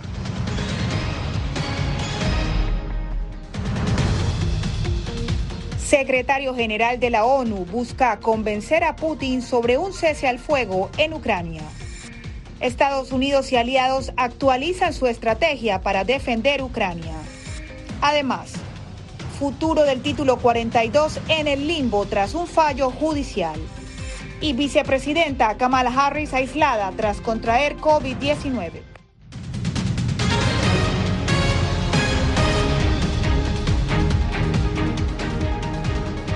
Bienvenidos a una nueva jornada informativa en el Mundo al Día. Comenzamos en Moscú, donde el presidente ruso Vladimir Putin recibió al secretario general de la ONU, quien busca mediar un cese al fuego en Ucrania. José Pernalete nos informa. Vladimir Putin, presidente de Rusia, sostuvo un encuentro con el secretario general de la Organización de Naciones Unidas, Antonio Guterres. La cita, celebrada este martes en Moscú, podría abrir paso a otra etapa de conversaciones sobre la invasión a Ucrania. Conozco sus preocupaciones con respecto a la operación militar de Rusia en Donbass, en Ucrania. Creo que será el tema principal de nuestra conversación de hoy. Solo me gustaría señalar a este respecto que el problema surgió después del golpe de Estado que se llevó a cabo en Ucrania en 2014. Eso es un hecho obvio. Tras los recientes severos ataques de Rusia contra diversas ciudades ucranianas, Guterres cuestionó estas operaciones militares e instó a una averiguación. Me preocupan los repetidos informes de violaciones del derecho internacional humanitario y de los derechos humanos y posibles crímenes de guerra, y requieren una investigación independiente para una rendición de cuentas efectiva y necesitamos urgentemente corredores humanitarios que sean verdaderamente seguros y efectivos y que sean respetados por todos para evacuar a los civiles y brindar la asistencia que tanto se necesita. Reportes desde Ucrania informan sobre el continuo asedio de misiles rusos en poblados claves con ocupación civil y ubicaciones militares. Sucedió en la noche, alrededor de la una de la madrugada. Hubo una gran explosión, por lo que muchas personas salieron corriendo de sus casas. Pero la abuela se quedó allí sola. Los soldados llegaron por la mañana y la llevaron al hospital. En el sureste, el último reducto de resistencia contra Rusia, la siderúrgica de Mariupol, fue objeto de ataques con bombas pesadas. José Pernalete, Voz de América. Por otra parte, con la intención de acordar una estrategia unificada de asistencia militar para Ucrania, Estados Unidos y otras 40 naciones se reunieron este martes en una base militar estadounidense en Alemania. Nuestro corresponsal Jorge Agobian nos amplía esta información. Determinación de mover cielo y tierra. Ese fue el compromiso del secretario de Defensa de Estados Unidos reunido con sus pares de otras 40 naciones en Alemania para seguir ofreciendo asistencia militar a Ucrania en su combate contra Rusia. De manera conjunta hemos comprometido más de 5 mil millones de dólares en equipamiento para apoyar la autodefensa de Ucrania, que incluye unos 3.700 millones de dólares que el presidente Biden ha comprometido para ayudar a Ucrania desde que comenzó la invasión de Rusia. La Casa Blanca prepara un nuevo paquete de asistencia que deberá ser aprobado por el Congreso estadounidense. El secretario de Estado Anthony Blinken abogó por ello este martes en una audiencia ante el Congreso. Un financiamiento completo es fundamental, a mi juicio, para garantizar que la guerra de Rusia en Ucrania sea un fracaso estratégico para el Kremlin y sirva como una poderosa lección para aquellos que podrían considerar seguir su camino. Por su parte, Alemania anunció este martes el envío de tanques antiaéreos a las fuerzas ucranianas y abogó por una mejor coordinación internacional para la entrega de artillería. El propósito de esta conferencia es entregar resultados rápidamente, pero también garantizar que el ejército ucraniano esté en una posición a mediano y largo plazo para defenderse a sí mismo y a su población. Rusia descarta un cese al fuego, a pesar de haber sufrido 15.000 bajas en Ucrania, según la inteligencia de Reino Unido. Jorge Agobián, Voce América. Y precisamente cuando la invasión militar rusa inicia su tercer mes, estadounidenses y extranjeros de numerosos países intentan sumarse a la defensa de Ucrania, lo que demuestra que el fin de guerra puede estar lejano. Andrew Bennett divide su tiempo entre su trabajo de carpintero y la preparación para irse a Ucrania. Las últimas horas de la noche son el único momento en que puede tomarse un minuto para sí mismo. El presidente Zelensky es un líder increíble, es un líder fiel, es un líder inspirador, es el hombre más valiente del planeta. En solo unos días, Bennett tiene previsto partir hacia Polonia. Desde allí se dirigirá a Ucrania, donde planea ayudar a defender el país contra Rusia. Voy a recoger mi casco balístico la próxima semana. Tengo las placas, tengo el portaplacas. Andrew nunca antes había estado en Ucrania, pero está decidido a ayudar a su gente a luchar por su libertad. Está tratando de unirse a la Legión Internacional de Defensa Territorial de Ucrania y no está solo. Según las autoridades ucranianas, más de 20.000 extranjeros ya se han unido a la Legión Internacional de Defensa Territorial. Hasta el momento, se han aprobado un poco más de 100 solicitudes de ciudadanos estadounidenses de más de 6.000. Anthony Capone es un técnico de computación que ofrece apoyo financiero a quienes ayudan a proteger a Ucrania como miembros de la Legión Internacional de Defensa Territorial. Muchas de las personas que dijeron, desearía poder unirme a la Legión Internacional, simplemente no puedo para el viaje, no tengo pasaporte, no tengo equipo. Y pensé, bueno, eso es algo con lo que puedo ayudar. Capone creó un sitio web especial para extranjeros voluntarios con el fin de realizar un control sobre los voluntarios y coordinarlos con posibles patrocinadores. También se está asegurando de que no haya militares en funciones entre los voluntarios. Hoy tiene solicitudes de 36 países. Además de Estados Unidos y los países de Europa, existen aplicaciones desde Colombia, Chile, Corea del Sur, Marruecos y Nueva Zelanda. El gobierno de Estados Unidos ha instado a los estadounidenses a evitar viajar a Ucrania, pero esto no detiene a Bennett. Además del equipo militar, lleva un teléfono satelital, su iPad con lecciones de idioma ucraniano y su Biblia. El carpintero también espera algún día usar sus habilidades para literalmente ayudar a reconstruir Ucrania después de que termine la guerra. Jaime Moreno, Voz de América, Washington.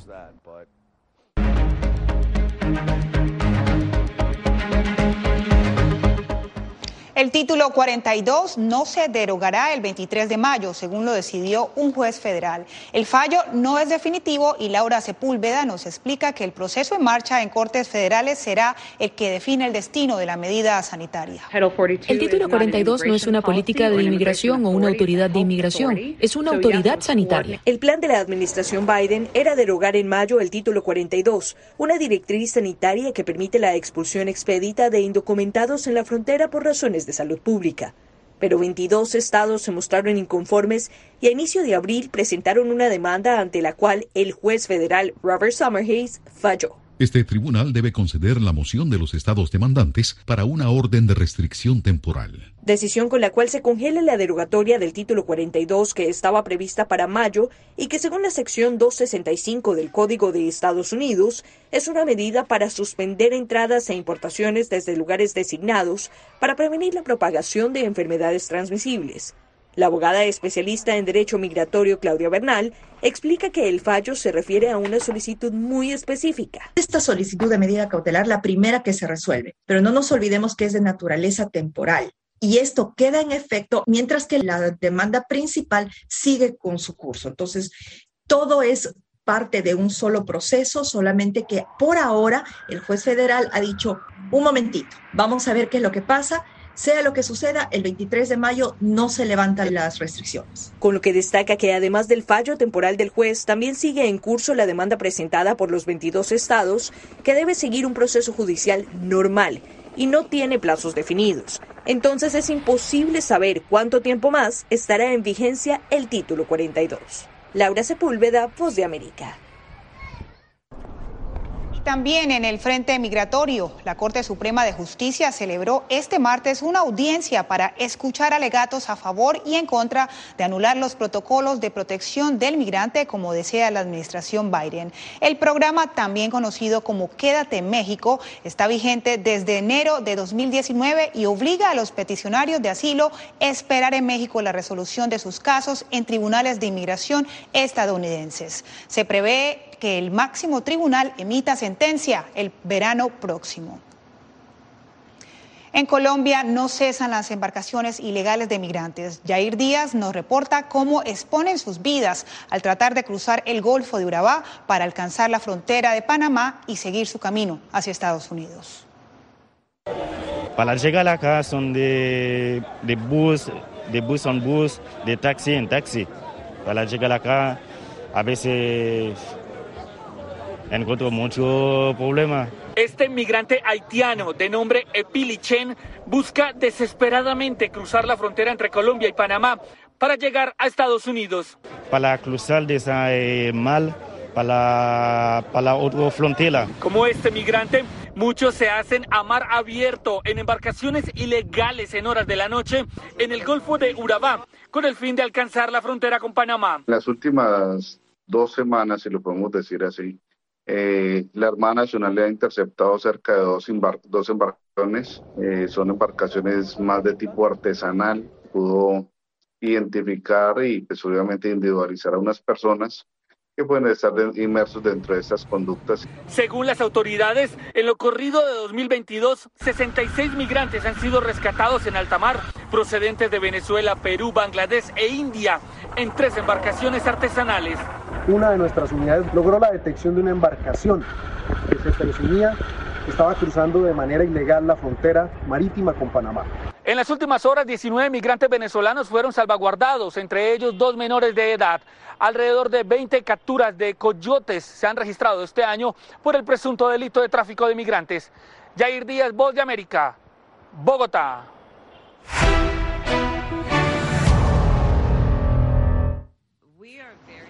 La Casa Blanca informó este martes que la vicepresidenta Kamala Harris dio positivo al COVID-19 y está asintomática. También anunció la compra de 20 millones de tratamientos de la píldora antiviral oral Paxlovid, que ha demostrado reducir el riesgo de hospitalización o muerte en aproximadamente 90%. Además, la administración Biden presentó nuevas medidas para facilitar el acceso a estos tratamientos y asegurar que los proveedores de atención médica y los pacientes conozcan su seguridad, eficacia y disponibilidad.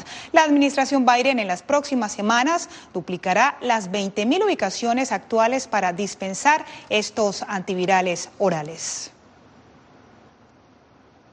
Y al volver, le contamos cómo está el entorno inmobiliario en Estados Unidos.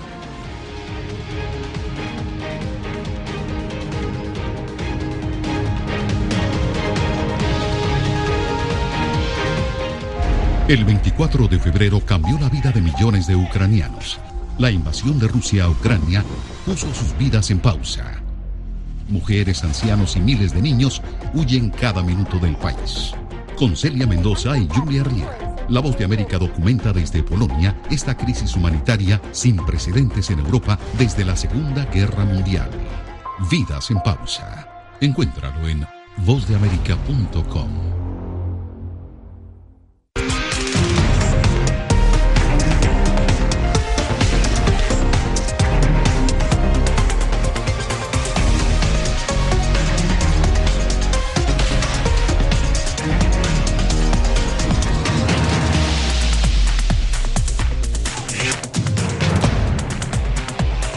Venezuela 360, cada semana por La Voz de América.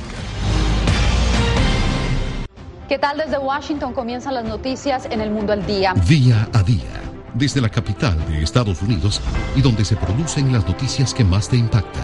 El objetivo es llegar al otro lado de la frontera para pedir asilo. La voz de América te conecta con el mundo al día, los hechos más allá de la noticia, para que tomes decisiones bien informadas en el lenguaje que quieres, donde quieras y como prefieras. Conéctate con El Mundo al Día.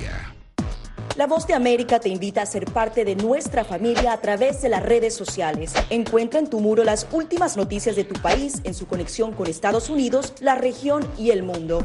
Historias que empoderan las voces latinoamericanas de política, economía, salud, actualidad, balanceadas y precisas. Únete a un equipo de origen hispanoamericano que trabaja para conectarte con los tuyos. Síguenos en Facebook y conviértete en protagonista de una historia que tú mismo ayudarás a construir.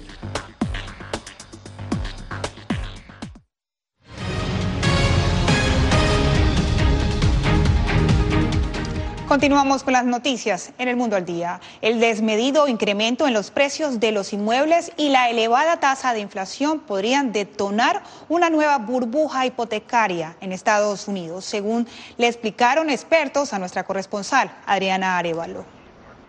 El inventario de propiedades sigue siendo muy bajo en Estados Unidos y la demanda sigue en aumento. Ese déficit de viviendas disponibles para adquirir ha desatado un incremento significativo en los precios, a su vez exacerbados por el alza en las tasas hipotecarias. Algunos analistas económicos y de bienes raíces ven un entorno propicio para que estalle una nueva burbuja hipotecaria.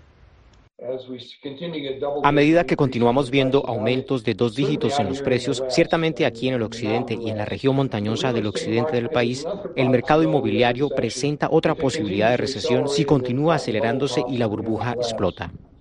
Investigadores del Banco de la Reserva Federal de Dallas aseguran que hay razones suficientes para preocuparse, pues los precios de las viviendas están fuera de control y no hay propiedades suficientes para suplir la demanda. Hay múltiples personas que están tratando de, comprar esa propiedad y generalmente la persona que viene con cash eh, con dinero efectivo es la que se la gana. Tanto la Asociación Nacional de Agentes de Bienes Raíces como diferentes instituciones bancarias aseguran que uno de los principales problemas es que los precios de las propiedades y los intereses siguen subiendo, pero no los salarios de quienes podrían comprar esas viviendas. Y ahí, dicen los expertos, es donde se gesta la explosión de la tan temida burbuja hipotecaria.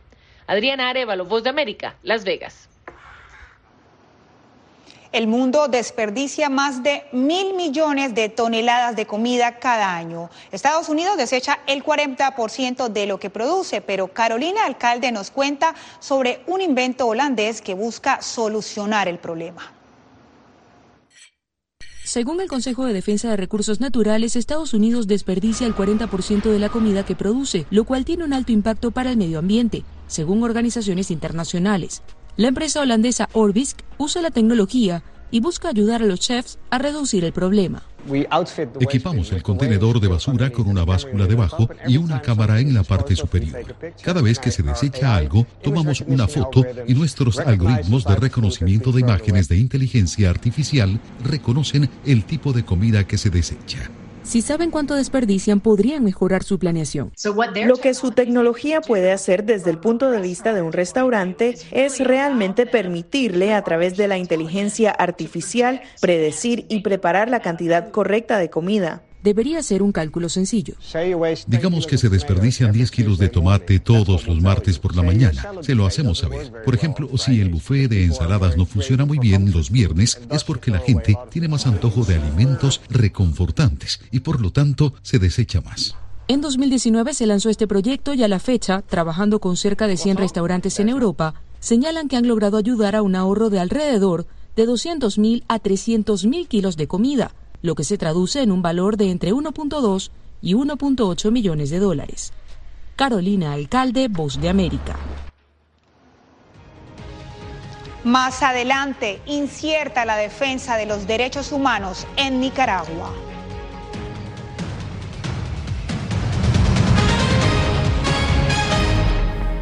Enlace con la voz de América también se puede escuchar como podcast en www redradial.co.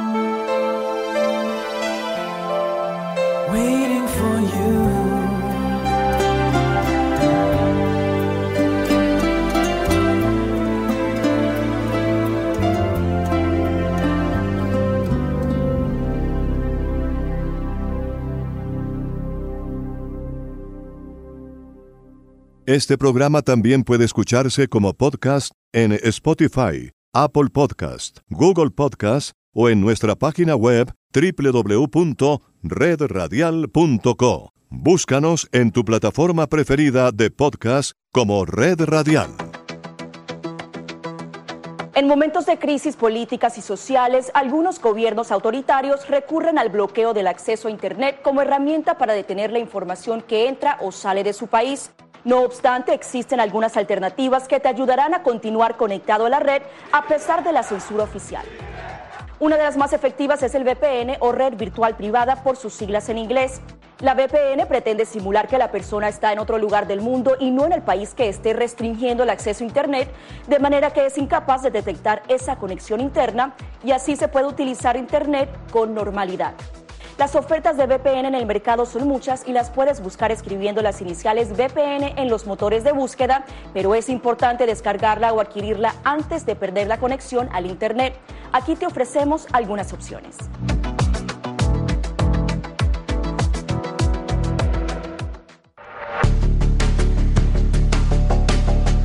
Durante el brote del COVID-19, los estafadores pueden tratar de aprovecharse de personas vulnerables a través de diversos métodos que van cambiando con frecuencia. Es posible que lo contacten por teléfono, correo electrónico, mensajes de texto, correo postal o redes sociales.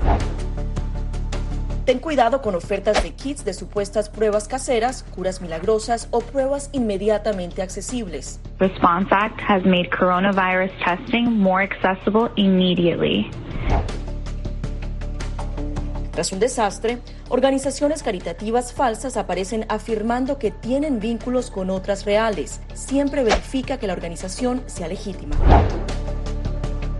Alguien que asegura que trabaja en el gobierno puede pedirte tu información personal o intentar cobrarte cuotas falsas para así ingresar tu cheque de estímulo.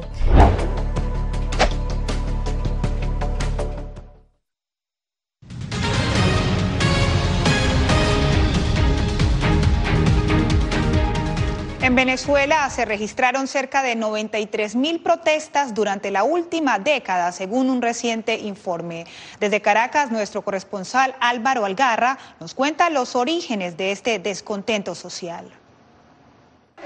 De acuerdo con el más reciente informe del Observatorio Venezolano de Conflictividad Social, el 74% de las protestas celebradas durante los últimos 10 años fueron para reclamar derechos económicos, sociales, culturales y ambientales. Una situación de, que continúa, el descontento social continúa en la medida en que se sigue profundizando la emergencia humanitaria compleja y no se implementan correctivos. Ya en el 2022 hemos observado cómo en enero y febrero las protestas sociales se mantienen a nivel nacional el dirigente estudiantil Dylan Estrada asegura que la protesta tiene su fin hasta que los problemas se resuelvan. Es una cosa fundamental.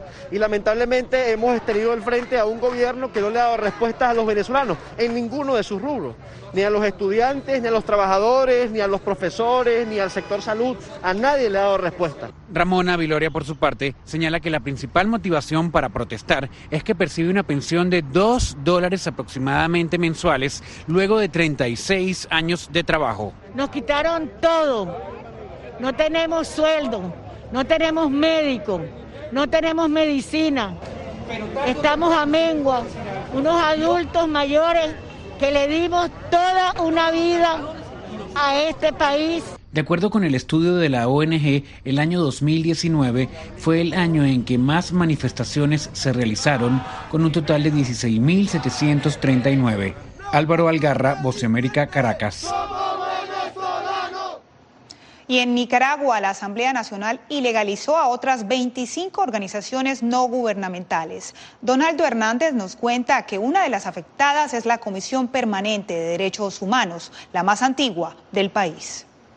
La Comisión Permanente de Derechos Humanos de Nicaragua, una ONG que nació durante la dictadura somocista en 1977, fue ilegalizada por la Asamblea Nacional controlada por el oficialismo. El mismo destino corrieron otras 24 organizaciones sin fines de lucro. Nos duele porque son 45 años. Hemos visto pasar diferentes gobiernos de turno, de izquierda, de derecha, de centro. Y siempre Marcos Carmona, quien era director de la Comisión Permanente de Derechos Humanos, lamenta que ya suman 77 ONGs ilegalizadas por orden del partido oficialista. Es un golpe duro para la CPH, para su personal, pero el mayor perdedor se llama el pueblo de Nicaragua.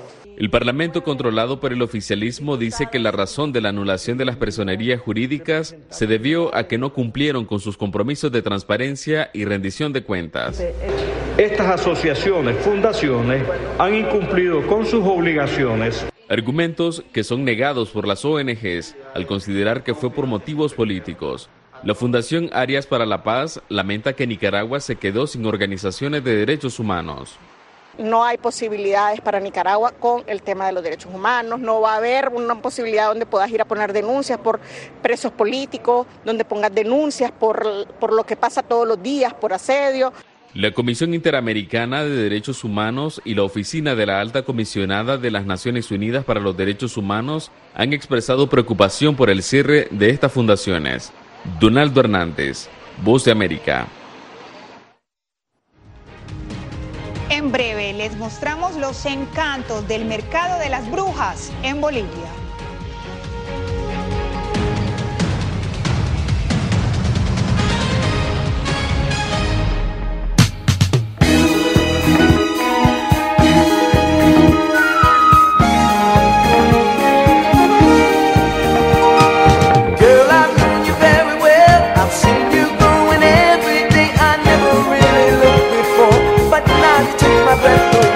El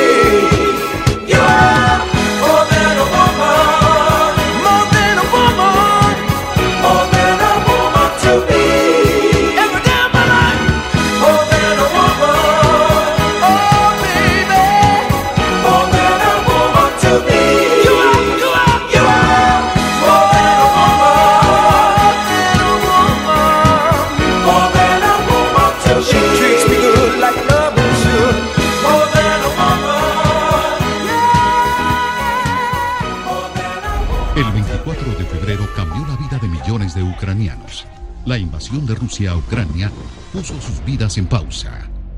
Mujeres, ancianos y miles de niños huyen cada minuto del país. Con Celia Mendoza y Julia Riera, La Voz de América documenta desde Polonia esta crisis humanitaria sin precedentes en Europa desde la Segunda Guerra Mundial. Vidas en pausa. Encuéntralo en vozdeamerica.com.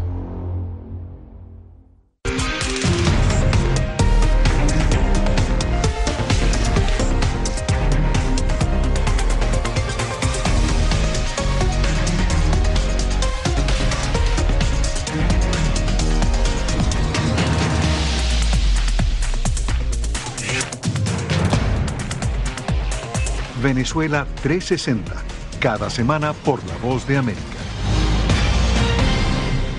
¿Qué tal desde Washington comienzan las noticias en el mundo al día? Día a día, desde la capital de Estados Unidos y donde se producen las noticias que más te impactan. El objetivo es llegar al otro lado de la frontera para pedir asilo. La Voz de América te conecta con el mundo al día, los hechos más allá de la noticia, para que tomes decisiones bien informadas en el lenguaje que quieres, donde quieras y como prefieras. Conéctate con El Mundo al Día. La Voz de América te invita a ser parte de nuestra familia a través de las redes sociales. Encuentra en tu muro las últimas noticias de tu país en su conexión con Estados Unidos, la región y el mundo. Historias que empoderan las voces latinoamericanas de política, economía, salud, actualidad, balanceadas y precisas. Únete a un equipo de origen hispanoamericano que trabaja para conectarte con los tuyos. Síguenos en Facebook y conviértete en protagonista de una historia que tú mismo ayudarás a construir.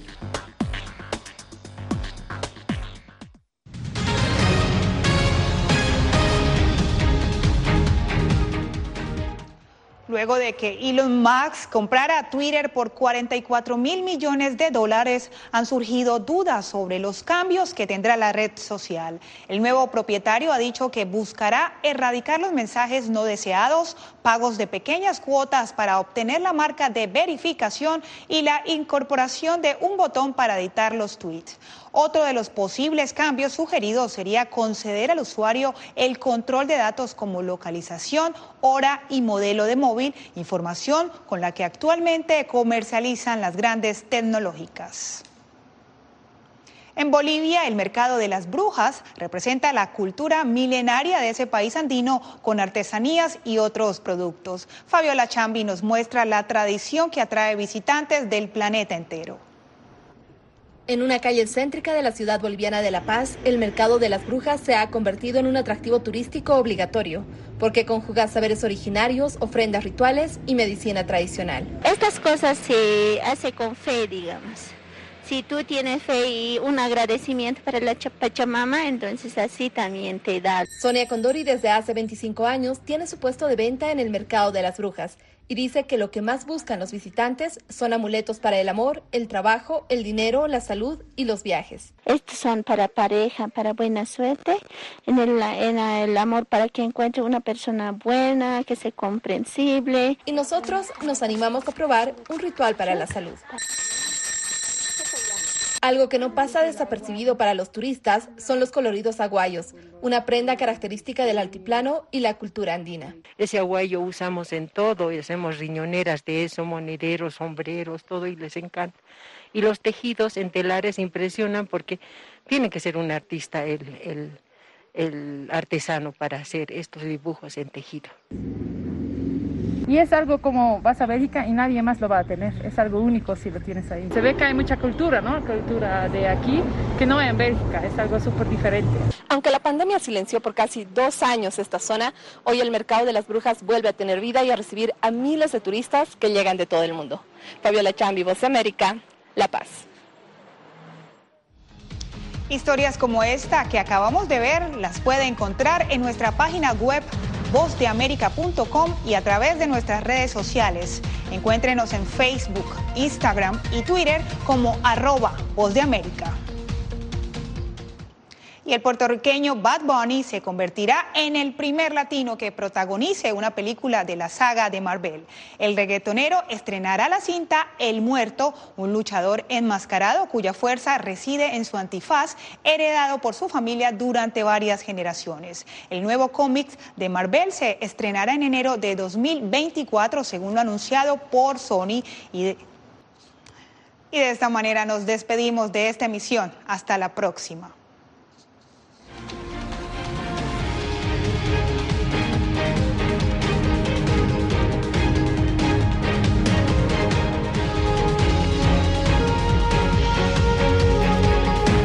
Enlace con la voz de América también se puede escuchar como podcast en www.redradial.co. Let's get it started in here.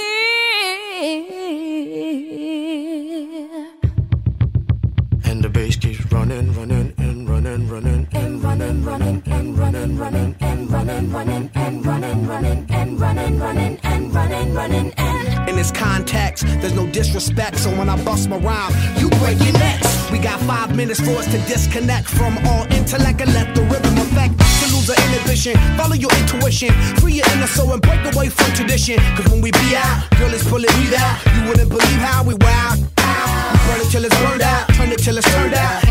Up from northwest, east side. Everybody, everybody, let's get into it. Get stoked, get it started, get it started, get it started. Let's get it started. Let's get it started in here. Let's get it started.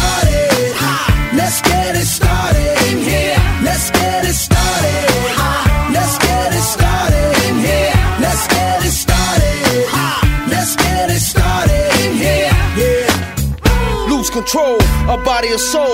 Don't move too fast, people just take it slow. Don't get ahead, just jump into it. Y'all hear about it? The P's will do it. Get started, get stupid. Don't worry about it, people will walk you through it step by step like an infant new kid. Inch by inch with a new solution. Transmit hits with no delusion. The feeling's irresistible and that's how we move it. Yo. Everybody, everybody, let's get into it. Get stoked, get started, get started,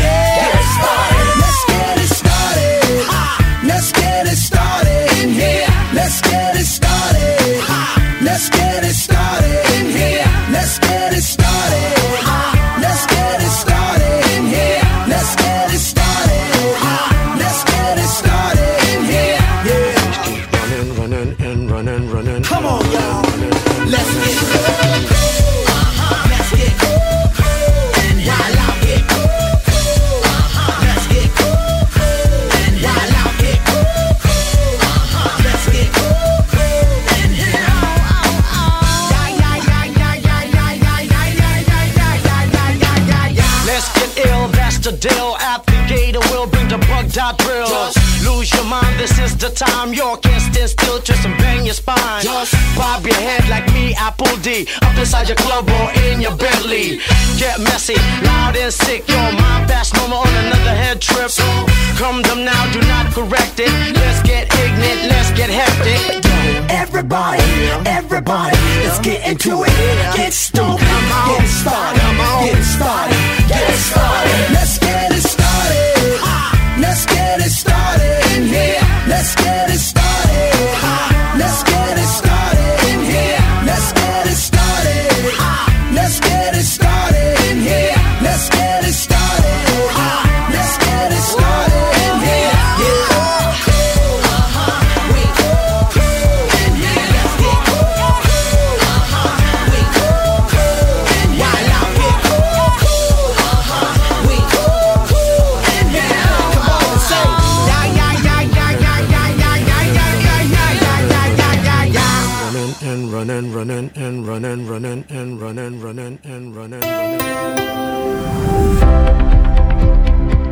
Cordiales saludos a nuestra audiencia desde Washington. Soy John F. Burnett y hoy en Conversando con la Voz de América abordamos el tema de la decisión de Nicaragua de alejarse permanentemente de la Organización de Estados Americanos. Nuestra corresponsal Daliana Ocaña entrevistó al ex representante de Nicaragua ante la OEA, Arturo McFields, que renunció a sus funciones con fuertes críticas al gobierno de Daniel Ortega y que ahora evalúa la situación.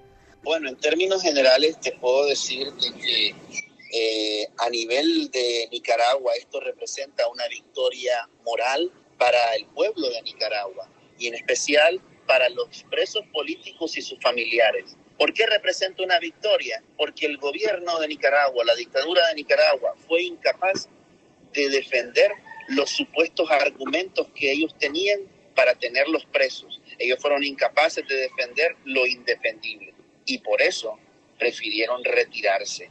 Entonces, a partir de ahí, ellos están cayendo en un acto ilegal. ¿Por qué ilegal?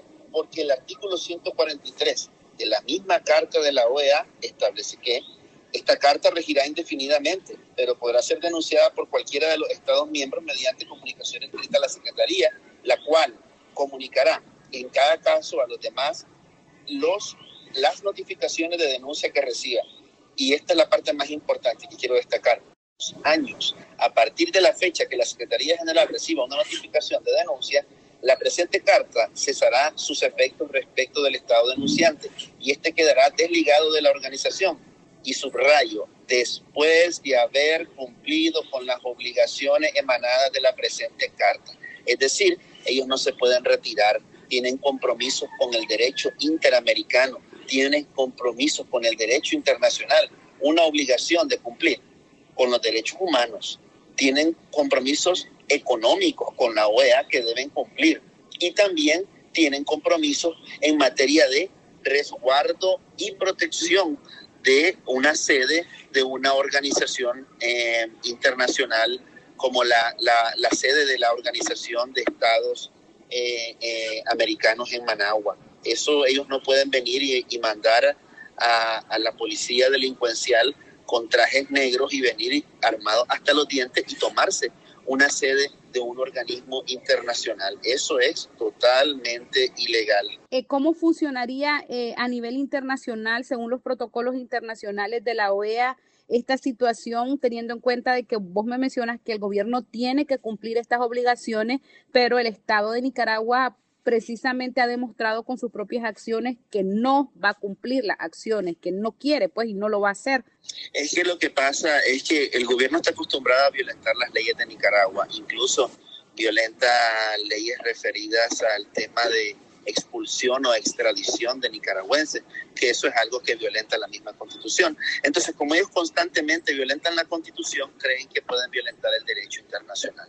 Esto va a tener diversas repercusiones en el ámbito legal y eventualmente, eventualmente podría tener alguna repercusión a nivel eh, de sus relaciones con organismos internacionales. Esto depende, sí, de las acciones que se tomen eh, por parte de la OEA. Pero sí, de algún modo tiene un tipo de repercusión en, en la relación con organismos internacionales. Te quería decir también que el hecho de que la policía llegara a las instalaciones de la OEA en Managua, esto contradice la Convención de Viena sobre eh, las relaciones diplomáticas. La Convención de Viena garantiza la protección de las sedes diplomáticas. Arturo, ¿es una medida que carece de estrategia política? Es un acto desesperado, es un acto desesperado y carente de estrategia diplomática. Eh, lo otro que te quería decir, no hay que olvidar también que en días pasados la Federación Rusa fue expulsada como organismo observador ante la Organización de Estados Americanos. Uh -huh. Tres días después de que expulsan a Rusia, ellos vienen y expulsan a la OEA de Nicaragua. Entonces hay, que, hay, hay varias lecturas y varias capas de lecturas que habría que hacer sobre estos temas. El tema nacional, el tema internacional y el tema de la relación bilateral con Rusia, que siempre eh, eh, Nicaragua tiene una posición bastante lamentable en esa relación con Rusia. Era el ex embajador de Nicaragua ante la OEA, Arturo McFields, trazando los compromisos internacionales que asumió Nicaragua al ser miembro de la OEA. Esto fue conversando con La Voz de América. La Voz de América presenta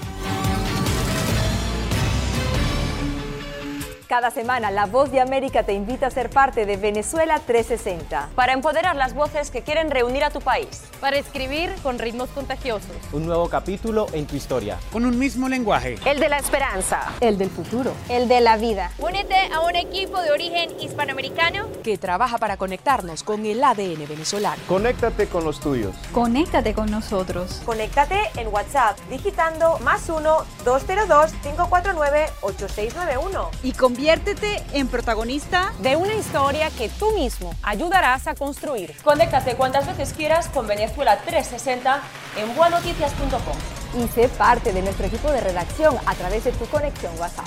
Recuerda, más 1-202-549-8691.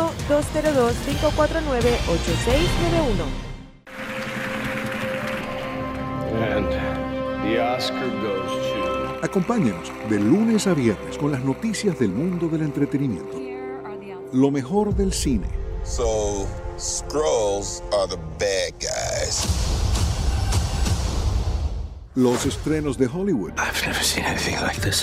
Who am I? She's the last of her kind. So I'm 300 years old. Alita, you are. You have the most advanced weapon ever. Lo mejor en música. Las noticias del espectáculo. Lady Gaga declaró al diario The New York Times que se, el actor Alex Bowen dijo el miércoles que se inscribirá en un curso para, de lunes a viernes. El mundo del entretenimiento llega a ustedes desde los estudios de La Voz de América en Washington.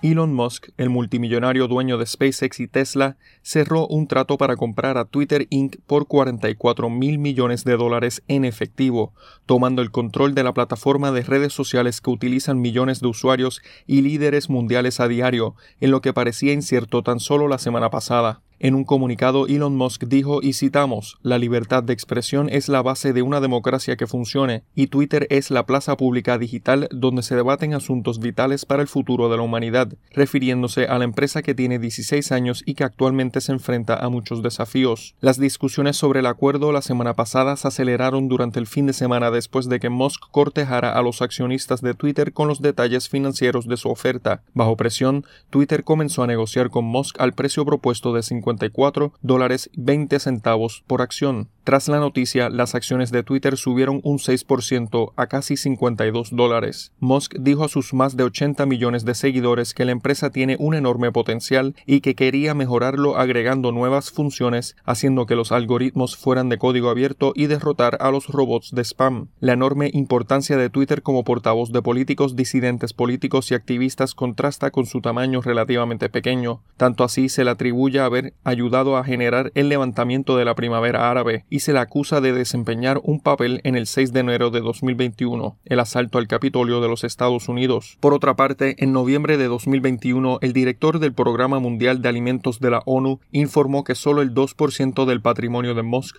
podría resolver el hambre mundial. Musk reaccionó indicando que de tener un plan firme de cómo hacerlo, donaría 6 mil millones de dólares, y el programa aún espera el donativo.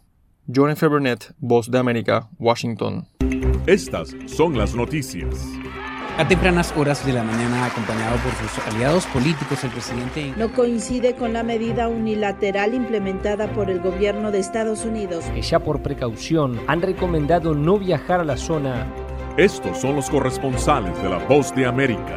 Álvaro Algarra, Voz de América, Caracas. Giselle Jacome, Quito, Ecuador, Voz de América. Juan Ignacio González Prieto, Voz de América, Buenos Aires, Argentina. Llevando siempre la información desde el lugar de los hechos. La economía de Uruguay lleva 15 años de crecimiento ininterrumpido. Fue designado con 94 votos de los 128 asambleístas que forman. Sara Pablo, Voz de América, Ciudad de México. Nerima del Reyes, Voz de América, San Salvador. La Voz de América ofreciendo información de lo que sucede en Estados Unidos, América Latina y el mundo.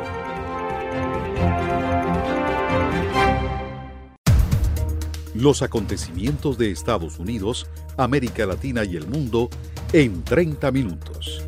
Con corresponsales en varios puntos del país. El Mundo al Día se emite desde nuestros estudios en Washington a través de nuestras afiliadas en la región latinoamericana con la información balanceada de lo que sucede en Estados Unidos y el mundo. Los espero de lunes a viernes a través de La Voz de América.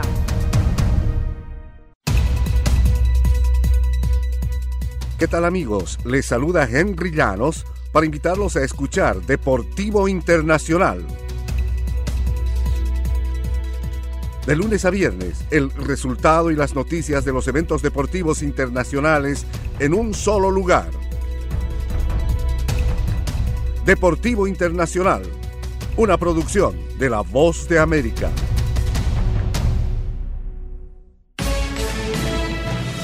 Este es un avance informativo de La Voz de América. Desde Washington les informa Henry Llanos. Durante una reunión en la base aérea estadounidense en Ramstein, Alemania, Berlín anunció su decisión de entregar armas antiaéreas a Ucrania. Nos informa Jorge Agobián. Determinación de mover cielo y tierra.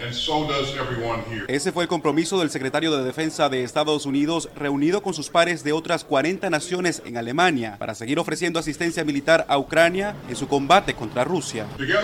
De manera conjunta hemos comprometido más de 5 mil millones de dólares en equipamiento para apoyar la autodefensa de Ucrania, que incluye unos 3.700 millones de dólares que el presidente Biden ha comprometido para ayudar a Ucrania desde que comenzó la invasión de Rusia. Jorge Agobián, Voz de América. Entre tanto, las fuerzas rusas atacan el este y el sur de Ucrania en medio de temores de que la guerra pueda propagarse más allá de las fronteras del país. Por segundo día consecutivo se registraron explosiones en la región separatista de Transnistria, en la vecina Moldavia, las cuales derribaron dos potentes antenas de radio cercanas a la frontera ucraniana. Nadie reivindicó la autoría de los atentados, pero Ucrania culpó a Rusia y Estados Unidos presiona a sus aliados para que muevan cielo y tierra para mantener a Kiev bien abastecida de armas. Estas son las noticias. No coincide con la medida unilateral implementada por el gobierno de Estados Unidos. Que ya por precaución han recomendado no viajar a la zona. Estos son los corresponsales de La Voz de América. Giselle Jacome, Quito, Ecuador, Voz de América. Juan Ignacio González Prieto, Voz de América, Buenos Aires, Argentina. La Voz de América, ofreciendo información de lo que sucede en Estados Unidos, América Latina y el mundo.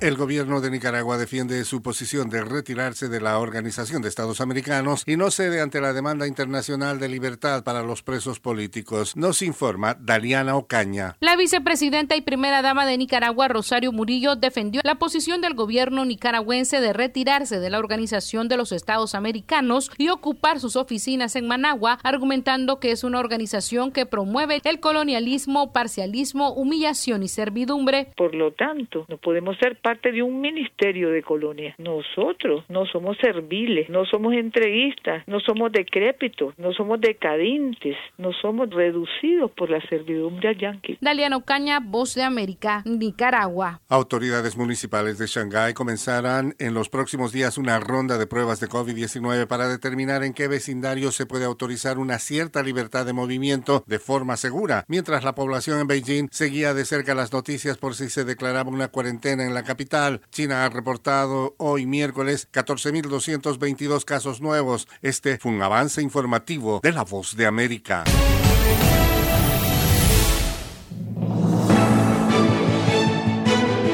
Periodistas enfrentando el futuro. Una serie de cinco capítulos en exclusiva por Buenos Días América. De lunes 2 al viernes 6 de mayo al celebrar el Día Mundial de la Libertad de Prensa, La Voz de América aborda el tema desde la perspectiva de los riesgos, retos y compromisos de periodistas y medios en el continente. No lo olvide, escúchenos del lunes 2 al viernes 6 de mayo. En La Voz de América. Este programa también puede escucharse como podcast en Spotify, Apple Podcast, Google Podcast o en nuestra página web www.redradial.co.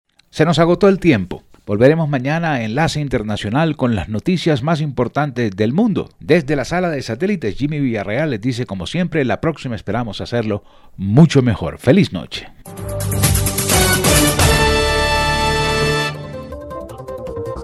Enlace Internacional es una producción de Red Radial. Editores, Carlos Tatis, Gabriel Villarreal y Jorge Pérez, Master Control José Barreto, Jesús Peroso, Bobby Orozco y Adolfo Ferrer. Producción ejecutiva Jimmy Villarreal. www.redradial.co La Radio Sin Fronteras.